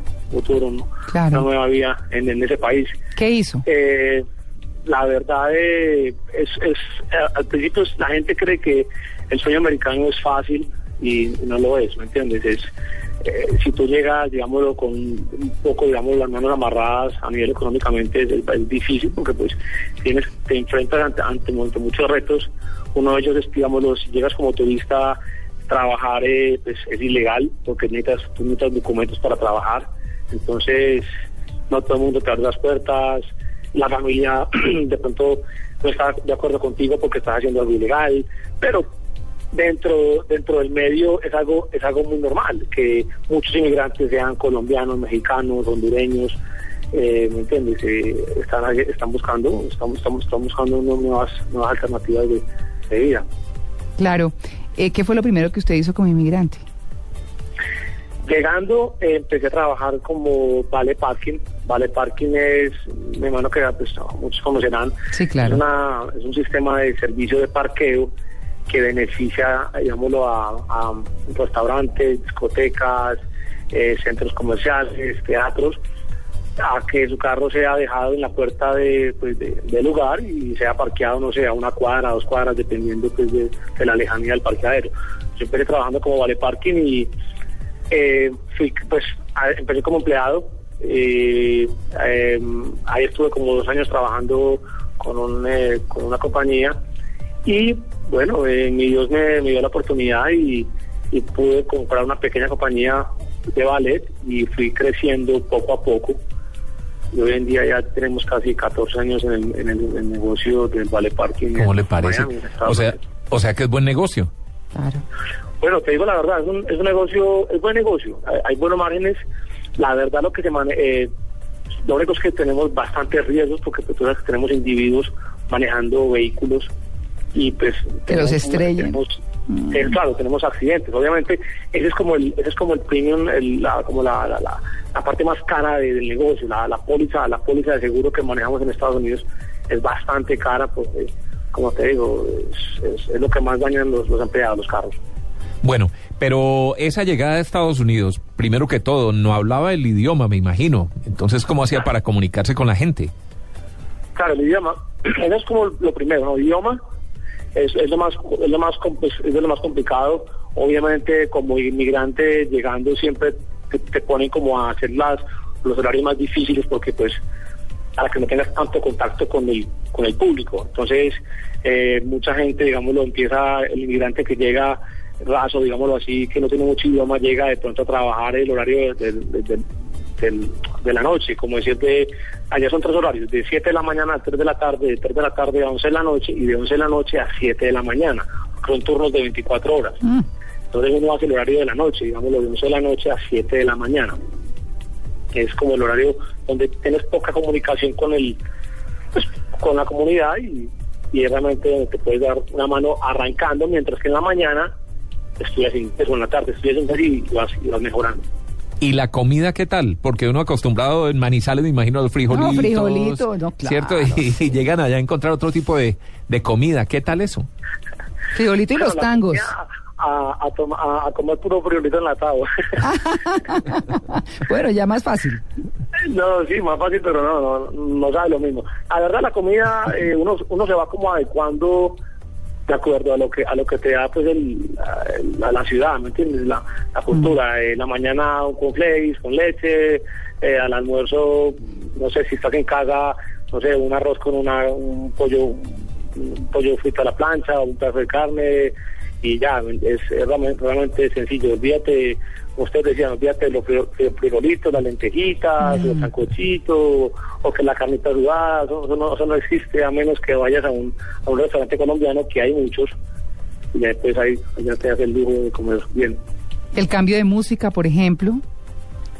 cambio de música, eh, te tienes que acostumbrar como al, a la música que te ponen las emisoras eh, latinas, porque allá el, el- uno se- la gente se refiere más al latino, como al, al dominicano, al cubano, eh, hay más salsa que, ah, un ejemplo, hay más salsa que, que, que vallenato, un ejemplo aquí en Colombia, o que, o que reggaetón, ¿entiendes? Es, es más, es más latinoamericanos, Bueno. bastante, hay bastante salsa. Y esa llegada debe ser difícil, primero, conseguir trabajo, pero segundo, ¿hay algún tipo de discriminación y más sabiendo que está ilegal? Esa es una de las principales, es uno de los principales retos que eh, uno como, como, como migrante, ya lo hablo, yo ya como, digamos, lo dueño de negocio, eh, se me dio la oportunidad de emprender un negocio después de dos, tres años de estar trabajando como empleado. Sí, total. Eh, número uno, el, idioma. Eh, yo sentado en una mesa haciendo una negociación para un, digamos, una, una propiedad, un, un conjunto cerrado o un edificio que, que quiere pues, un servicio de vale parking. eh, número uno, está sentado tú en una mesa eh, con, digamos, los gringos que hablan puro inglés sin, sin acento y ven pues a este pelado sentado ahí con tremendo acento. Eh, obviamente... Y paisa, porque además los paisas dicen, this one. How are you doing? Correcto, correcto. Pero es cómico, es cómico porque pienso yo y, y, y- y voy, a, y voy, a, voy, a, voy a tomar la oportunidad de decirlo pues, por este medio, a ustedes, de que es, y es, es cómico, pero recibe uno más apoyo como del, del que cree que uno no, no le va a ayudar que de, de la misma raza colombiana o, o latinoamericana. No sé, no sé qué es lo que pasa. Digámoslo, un ejemplo, yo he recibido mucho apoyo de la raza judía, ¿sí me entiendes? Una, una raza bastante cerrada en, en, en Miami Beach. Nosotros somos muy, somos muy grandes en Miami Beach y la raza judía es muy cerrada, pero créeme lo que me han abierto muchos las puertas y, y bueno, es, es, es, es cómico porque también me, me- me he encontrado ante administraciones, digámoslo, de, de conjuntos cerrados o, o edificios que me he encontrado con un, un gerente que es colombiano. Claro. Y el hombre no me quiso dar la oportunidad, no sé por qué, ¿me entiendes? Obviamente cada quien Sí, maneja es increíble, es increíble, pero claro, eh, Jorge, mm, ¿feliz inmigrante hoy?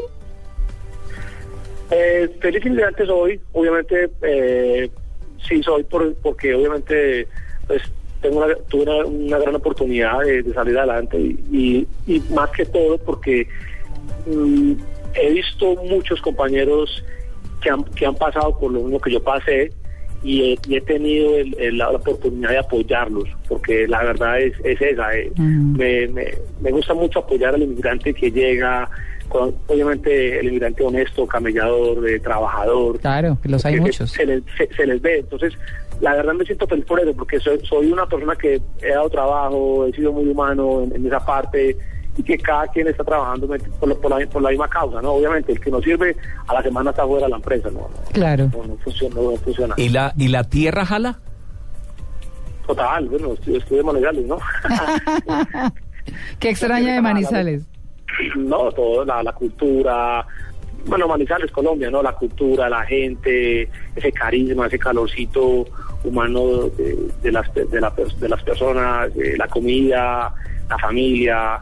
Pues como, yo pienso que como muchos colombianos, cuando nos vamos siempre como que queremos volver, ¿no? Todos sueñan con devolverse. Usted sueña con Todos, devolverse. todos. Yo creo que todos soñamos con devolvernos por, por muchas razones, ¿no? Claro. Entonces, ojalá, ¿no? Uno pues todo tiene sus planes y, y vamos a ver si Dios quiere podemos volvernos en unos 5 o 10 años, vamos a ver. No queremos hacer apología pues a que la gente se vaya a vivir a otro lado y menos No, ilegal, pues pero claro que no. pero si alguien estuviera pensando en este momento en irse, eh, como el caso suyo de Estados Unidos, ¿qué le recomendaría? ¿Que qué hiciera y que qué no hiciera? Bueno, eh, número uno, recomendación clave y se, la, se, la- se la- se la- se las, se las comparto. Traten, traten no, pónganse a estudiar inglés, es clave, es clave. Tú, tú con un, tú con un buen nivel de inglés básico, no tienes que tener así el super lenguaje, pero un nivel básico te va, a- te va a ayudar a posicionarte a un nivel más alto, ¿me entiendes? Te va, vas, vas a tener mejores opciones.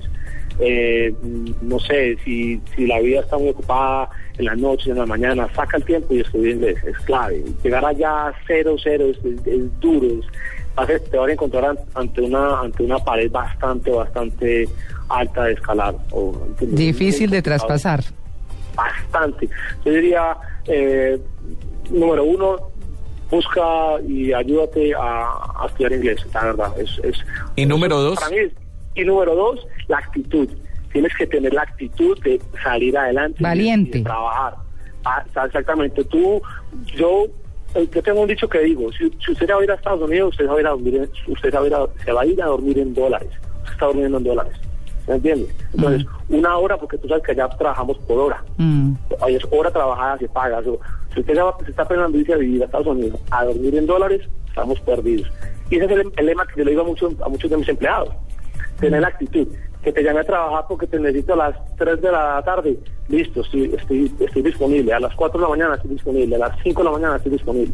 Y tener la actitud de disponibilidad, porque eso también te, te da un buen nivel de que, mira, este personaje es a las que sea. Excelente, buena actitud y, y ya. Entonces, Claro. los dos puntos. Idioma y la actitud de, de trabajar, de, de salir adelante.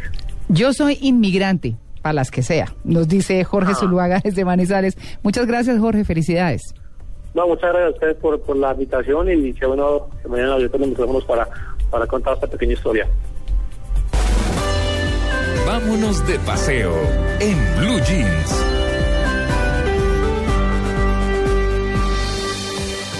Hoy tenemos a Maritza Mantilla de Travesías hablándonos del cruce de lagos Chile-Argentina. Uy, qué paseo tan rico. Maritza, buenos días.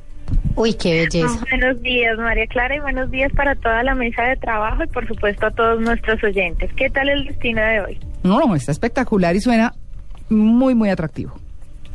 Es muy bello y les quiero empezar a contar que este destino o esta actividad la vamos a iniciar desde Puerto Varas en Chile hasta llegar a Bariloche en Argentina. Lo que vamos a hacer es navegar por la cordillera de los Andes. Vamos a tener vistas espectaculares a lagos y volcanes andinos que cobijan por supuesto dos importantes parques nacionales. El primero de ellos es el Vicente Pérez Rosales en Chile y el segundo es el Nahuel En Argentina. Uy, qué delicia. Bueno, ¿cuánto vale? Bueno, trasladarnos de aquí a Chile eh, es costosito. Es costoso. Sí, sí. Aproximadamente Costoso y larguito. de Bogotá a Santiago está en 850 dólares. Bueno, eso es como millón y medio más o menos. Exactamente. Muy bien. Llegamos a Puerto Varas y de Puerto Varas tenemos que tomar un bus hacia Petrohue. Durante este recorrido vamos a estar bordeando el lago Yanquihue, vamos a tener vista importante al volcán Osorno, que es considerado como uno de los volcanes más lindos del planeta por su forma casi perfecta. Ingresamos al Parque Vicente Pérez, en donde vamos a poder apreciar uno de los lugares más bonitos que yo haya podido haber visto y son los Altos de Petrohue. Son formaciones de roca volcánica bañadas por agua de color esmeralda. Es un espectáculo donde además puedes apreciar salmones, que también es muy bonito. Claro, ¿y cuánto vale ese trayecto en bus, esos dos trayectos que mencionó? Mira, en realidad el, el plan tú lo compras completo. ¿Y vale Tú cuánto? compras todo el cruce por 280 dólares un trayecto. O sea, un poquito menos de 500 mil pesos. Exacto. Y te hacen, sí, un trayecto. Y te hacen el 50% de descuento si tú vas a tomar el trayecto de regreso, que yo lo recomiendo. ¿Por qué? Porque tú vas a poder apreciar y vivir todas las actividades del recorrido, más que si lo haces en un solo día. ¿Eso incluye el recorrido? ¿Eso incluye las comidas? No, no te incluye las comidas, es solamente los recorridos de catamarán, bus, catamarán, bus, catamarán, bus. Bueno, muy bien. ¿Y qué se come por allá? Bueno, la gastronomía es deliciosa. Ustedes saben que por Chile pues pasa la corriente Humboldt, entonces es una corriente muy fría que hace que la, los alimentos, los frutos de mar sean muy grandes y que sean muchos. Hay muchísima comida de mar y hay un plato que es delicioso y es el erizo de mar. Es un sí. Lo he comido, lo he probado. ¿Tú lo has Sí, comido? sí, sí, sí. Excelente. Mira, yo comí un pedacito, no fui muy arriesgada porque la textura y el sabor me parecieron raros. Mm. Pero para los grandes conocedores dicen que es un manjar. Muy rico, Tú con un no vinito blanco frío, delicioso. ¿Y las Es- espinitas es qué? No, no, no tiene espinas. No, pues, es que pues, se yo abre- pensé que cogía de las espinas No, no, y no. se comía el otro pedacito. No, no, no, se abre, se abre, ¿cómo se llama? La concha donde Sí. está el erizo y salen como unas lengüitas del color del no, las tripas no, son como unas lengüitas, es la car- del ¿Sabes color de la camiseta que tiene usted. lengüitas, Tito? ¿Qué son? Son las glándulas sexuales. Bueno, Eso es lo que nos comemos. Está bueno. no tenía ni idea, ya me las comí y me supieron muy bueno. Tito no supo que se comió. ¿Qué tal? No preguntó Tito ni siquiera. No, no pregunté, si pregunto no me las como. ¿Y esas lengüitas qué? Eh, están, ¿Están pegadas a las espinas o qué? No. Ah, No, bueno, no, porque yo iba a decir, no, pero mejor dicho. Del color de la camiseta suya, María Clara. Sí, naranjita. Sí, naranja. Mm, Así es. Tito. Bueno, un, buen recomendado en este cruce es hospedarse en Peulla. Peulla es un lugar que está en medio de la nada, pero tiene el mejor paisaje porque tiene la vista a los lagos y a los volcanes. Y allí hay un hotel que se llama Hotel Natura Patagonia. Si ustedes tienen oportunidad en algún momento de buscarlo por internet, se van a dar cuenta de lo que les hablo. Es verdad, es muy bonita su arquitectura, su comida y por supuesto el ambiente de los anfitriones eh, te hacen sentir en casa. Es bellísimo. Ma- Maritza, Sí, sí. Tito comió criadillas de mar. Sí, más o menos. Por Dios. Bastante arriesgado, Tito. Sí. No, no, no, me ofrecieron, no, y, y- y me supo muy bueno. Mucho yodo, eso sí, tiene mucho Sí. yodo. ¿Ah, sí? Sí. Sí, es- Mucho son, son alimentos que tienen altísima carga de yodo. Sí, ¿ha probado los locos? Sí. Ay, Tito comió muchos de esos. Sí, también comí locos. Que se mantienen en veda, pero no locos. consigue. ¿Qué son locos? Locos es también un marisco. Ajá. eh, crece pegado a las piedras, muy adentro. De hecho, me contaban que muchos japoneses van a, a pescar Mm, locos.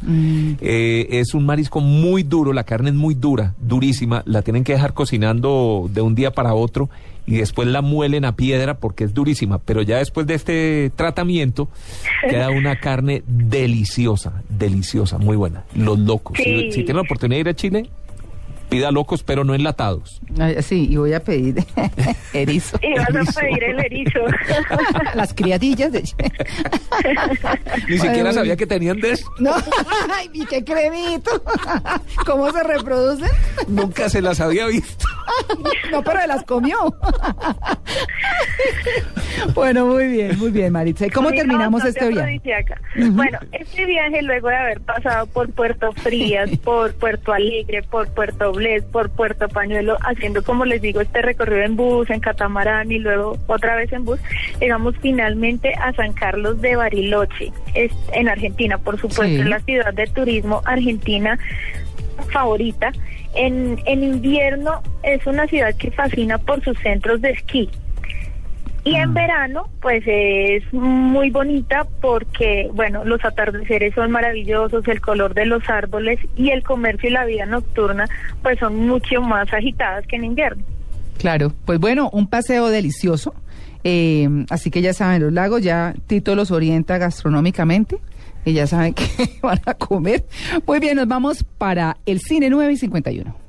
Esta es Blue Radio, la nueva alternativa. Escúchanos ya con Presta Ya del Banco Popular, el crédito de libre inversión que le presta fácilmente para lo que quiera.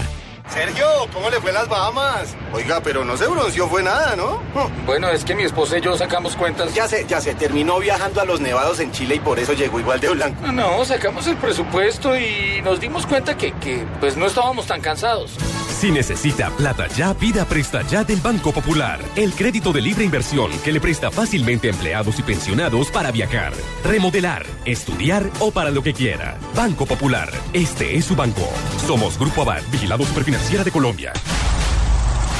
En Blue Jeans.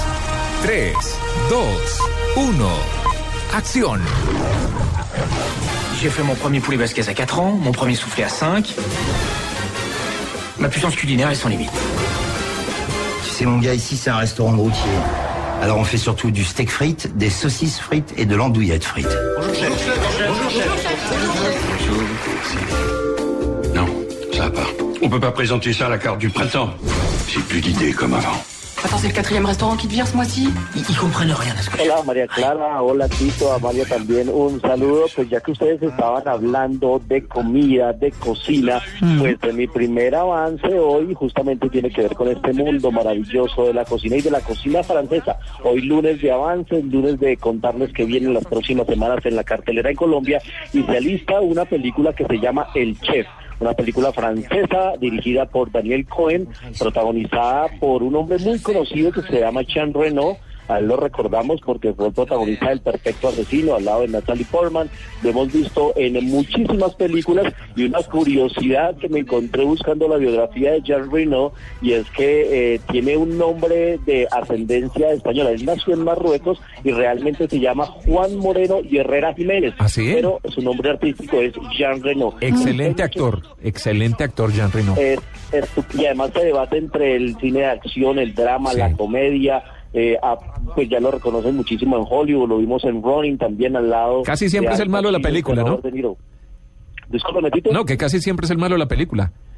Casi siempre es malo la película, muy pocas veces le ha tocado de bueno, lo hemos visto en comedia, lo vimos en La Pantera Rosa, la- en, en la última versión que se hizo, y aquí lo vamos a ver en la calidad de un chef que es dueño de un restaurante muy famoso, pero se le está como que aguando un poco el negocio, se le está aguando la sopa y tendrá que buscar la ayuda de un joven chef y entre los dos van a vivir muchísimas aventuras. Así que el chef es el primer recomendado, lo trae Cine Colombia, llega el 18 de enero a la cartelera y ahora nos vamos a hablar de musicales porque ya se confirmó el estreno de Los Miserables en Colombia.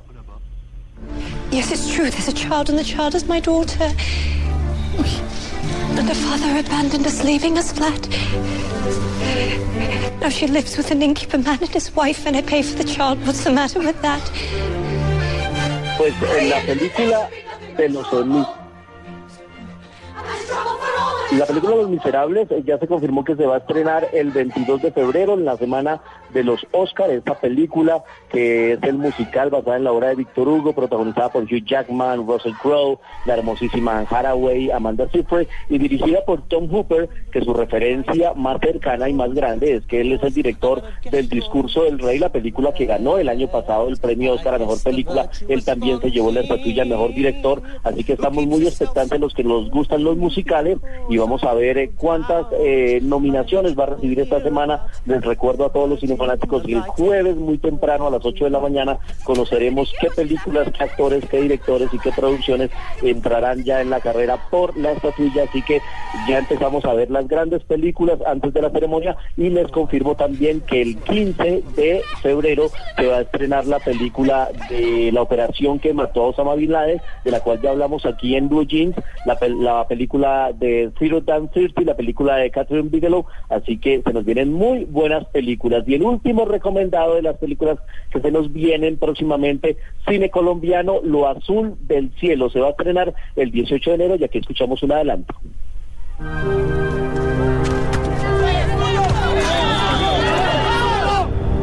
Mamá, vos es que no entendés qué pasa en esta casa. ¿Y usted qué, Camilo? ¿Qué es lo que quiere? Papá, vos sabes que a mí el olor a gasolina me marea. A uno que te marea es el trabajo. Ay, ponete el cinturón mejor. Esto que te va a pedir un favor que necesites. Lo Azul del Cielo es una película de mm, eh, tinte eh, muy dramático, narra la vida de un colombiano de 23 años que decide reinventar su vida debido a una relación conflictiva que tiene con su familia, protagonizada por Aldemar Correa, él se va a meter en problemas eh, de crimen, eh, de amor, de música, eh, actúa también en esta película Jonales Toro, Noel Showwall y se estrenará el próximo 18. La prensa podrá verla el 15. Una cinta que es dirigida por un joven director que se llama Juan Alfredo Uribe. Al de Marco Real lo recordamos porque él fue el protagonista de Paraíso Travel y también eh, lo vimos hace poco en la serie Escobar, el patrón del mal, haciendo el papel del más joven del Clan 8. Así que el cine colombiano, esta será la primera película nacional que se estrena este año y pues bueno, vamos a ver cómo nos eh, arranca el cine colombiano que tiene bastantes cosas interesantes para este 2003. Luis Carlos. último, Luis Carlos, qué pena. Antes de que vamos con, con- con su última recomendación, quería preguntarle por la masacre de Texas, por Texas Chainsaw. No sé si nos va a hablar de eso, pero, pero es la película más taquillera esta semana en Estados Unidos. Es una nueva versión, se han hecho aproximadamente tres versiones de esta película de la historia de la masacre de Texas, en la que el villano siempre tiene una máscara de cuero. Y bueno, pues eh, aún no se ha confirmado su estreno en Colombia. Está muy extraña la taquilla en los Estados Unidos por estos días. Venimos del hobby, venimos de películas animadas y esta película pues eh, llega pisando fuerte en la taquilla. Así que vamos a ver si esta versión de una nueva versión, la tercera que se hace de la masacre de Texas, 3D. llega a nuestro país. Muchas gracias, Luis Carlos. Y eh, vámonos a 35 milímetros, que hoy eh, va a recordar a un cumpleañero. Hoy está cumpliendo años el señor Nicolas Cage. Uh.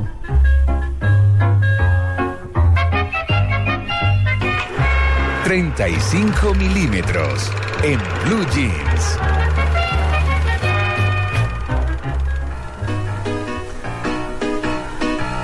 My heart is crying, crying, De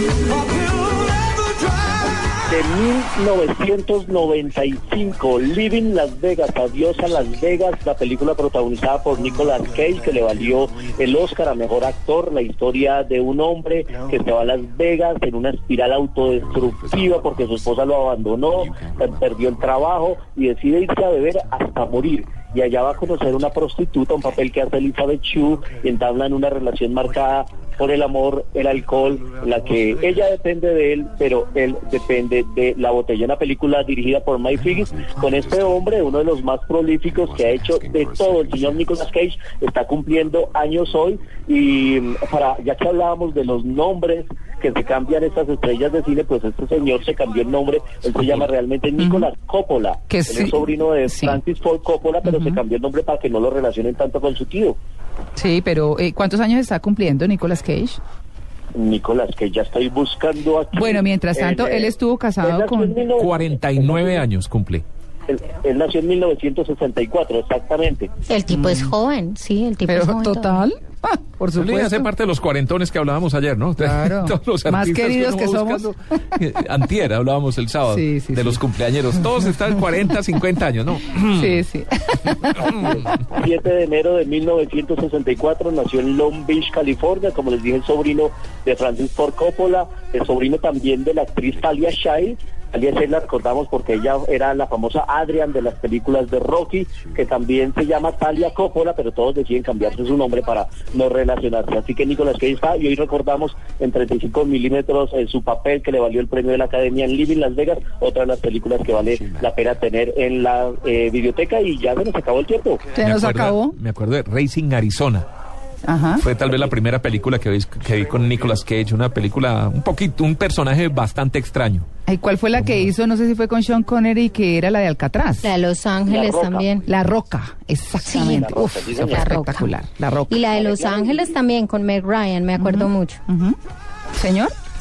Eh, no, que eh, vi que usted tuiteó que le, le fue muy bien en Ralph el Demoledor. Ah, divina. La, la, el do- es muy, muy para muy niños. Es muy linda y el doblaje de la chilindrina me pareció espectacular. Yo siento, bueno. me voy a robar un minutico de, de voces y sonidos, pero siento que Disney está haciendo, yo hacía como anoche ese paralelo cuando salí de la película, y es la, la de Sammy, la de las eh, tortuguitas, la historia se parece mucho a la de Nemo. Y mirando anoche la relación de Jack el Demoledor con la niñita, que se me olvida el nombre en este momento, que es la que dobla la chilindrina, me parece mucho la relación en Monsters Inc. de, de Boo, que es la niñita, con el monstruo Sí. grande, me parece que es como una cosa muy similar.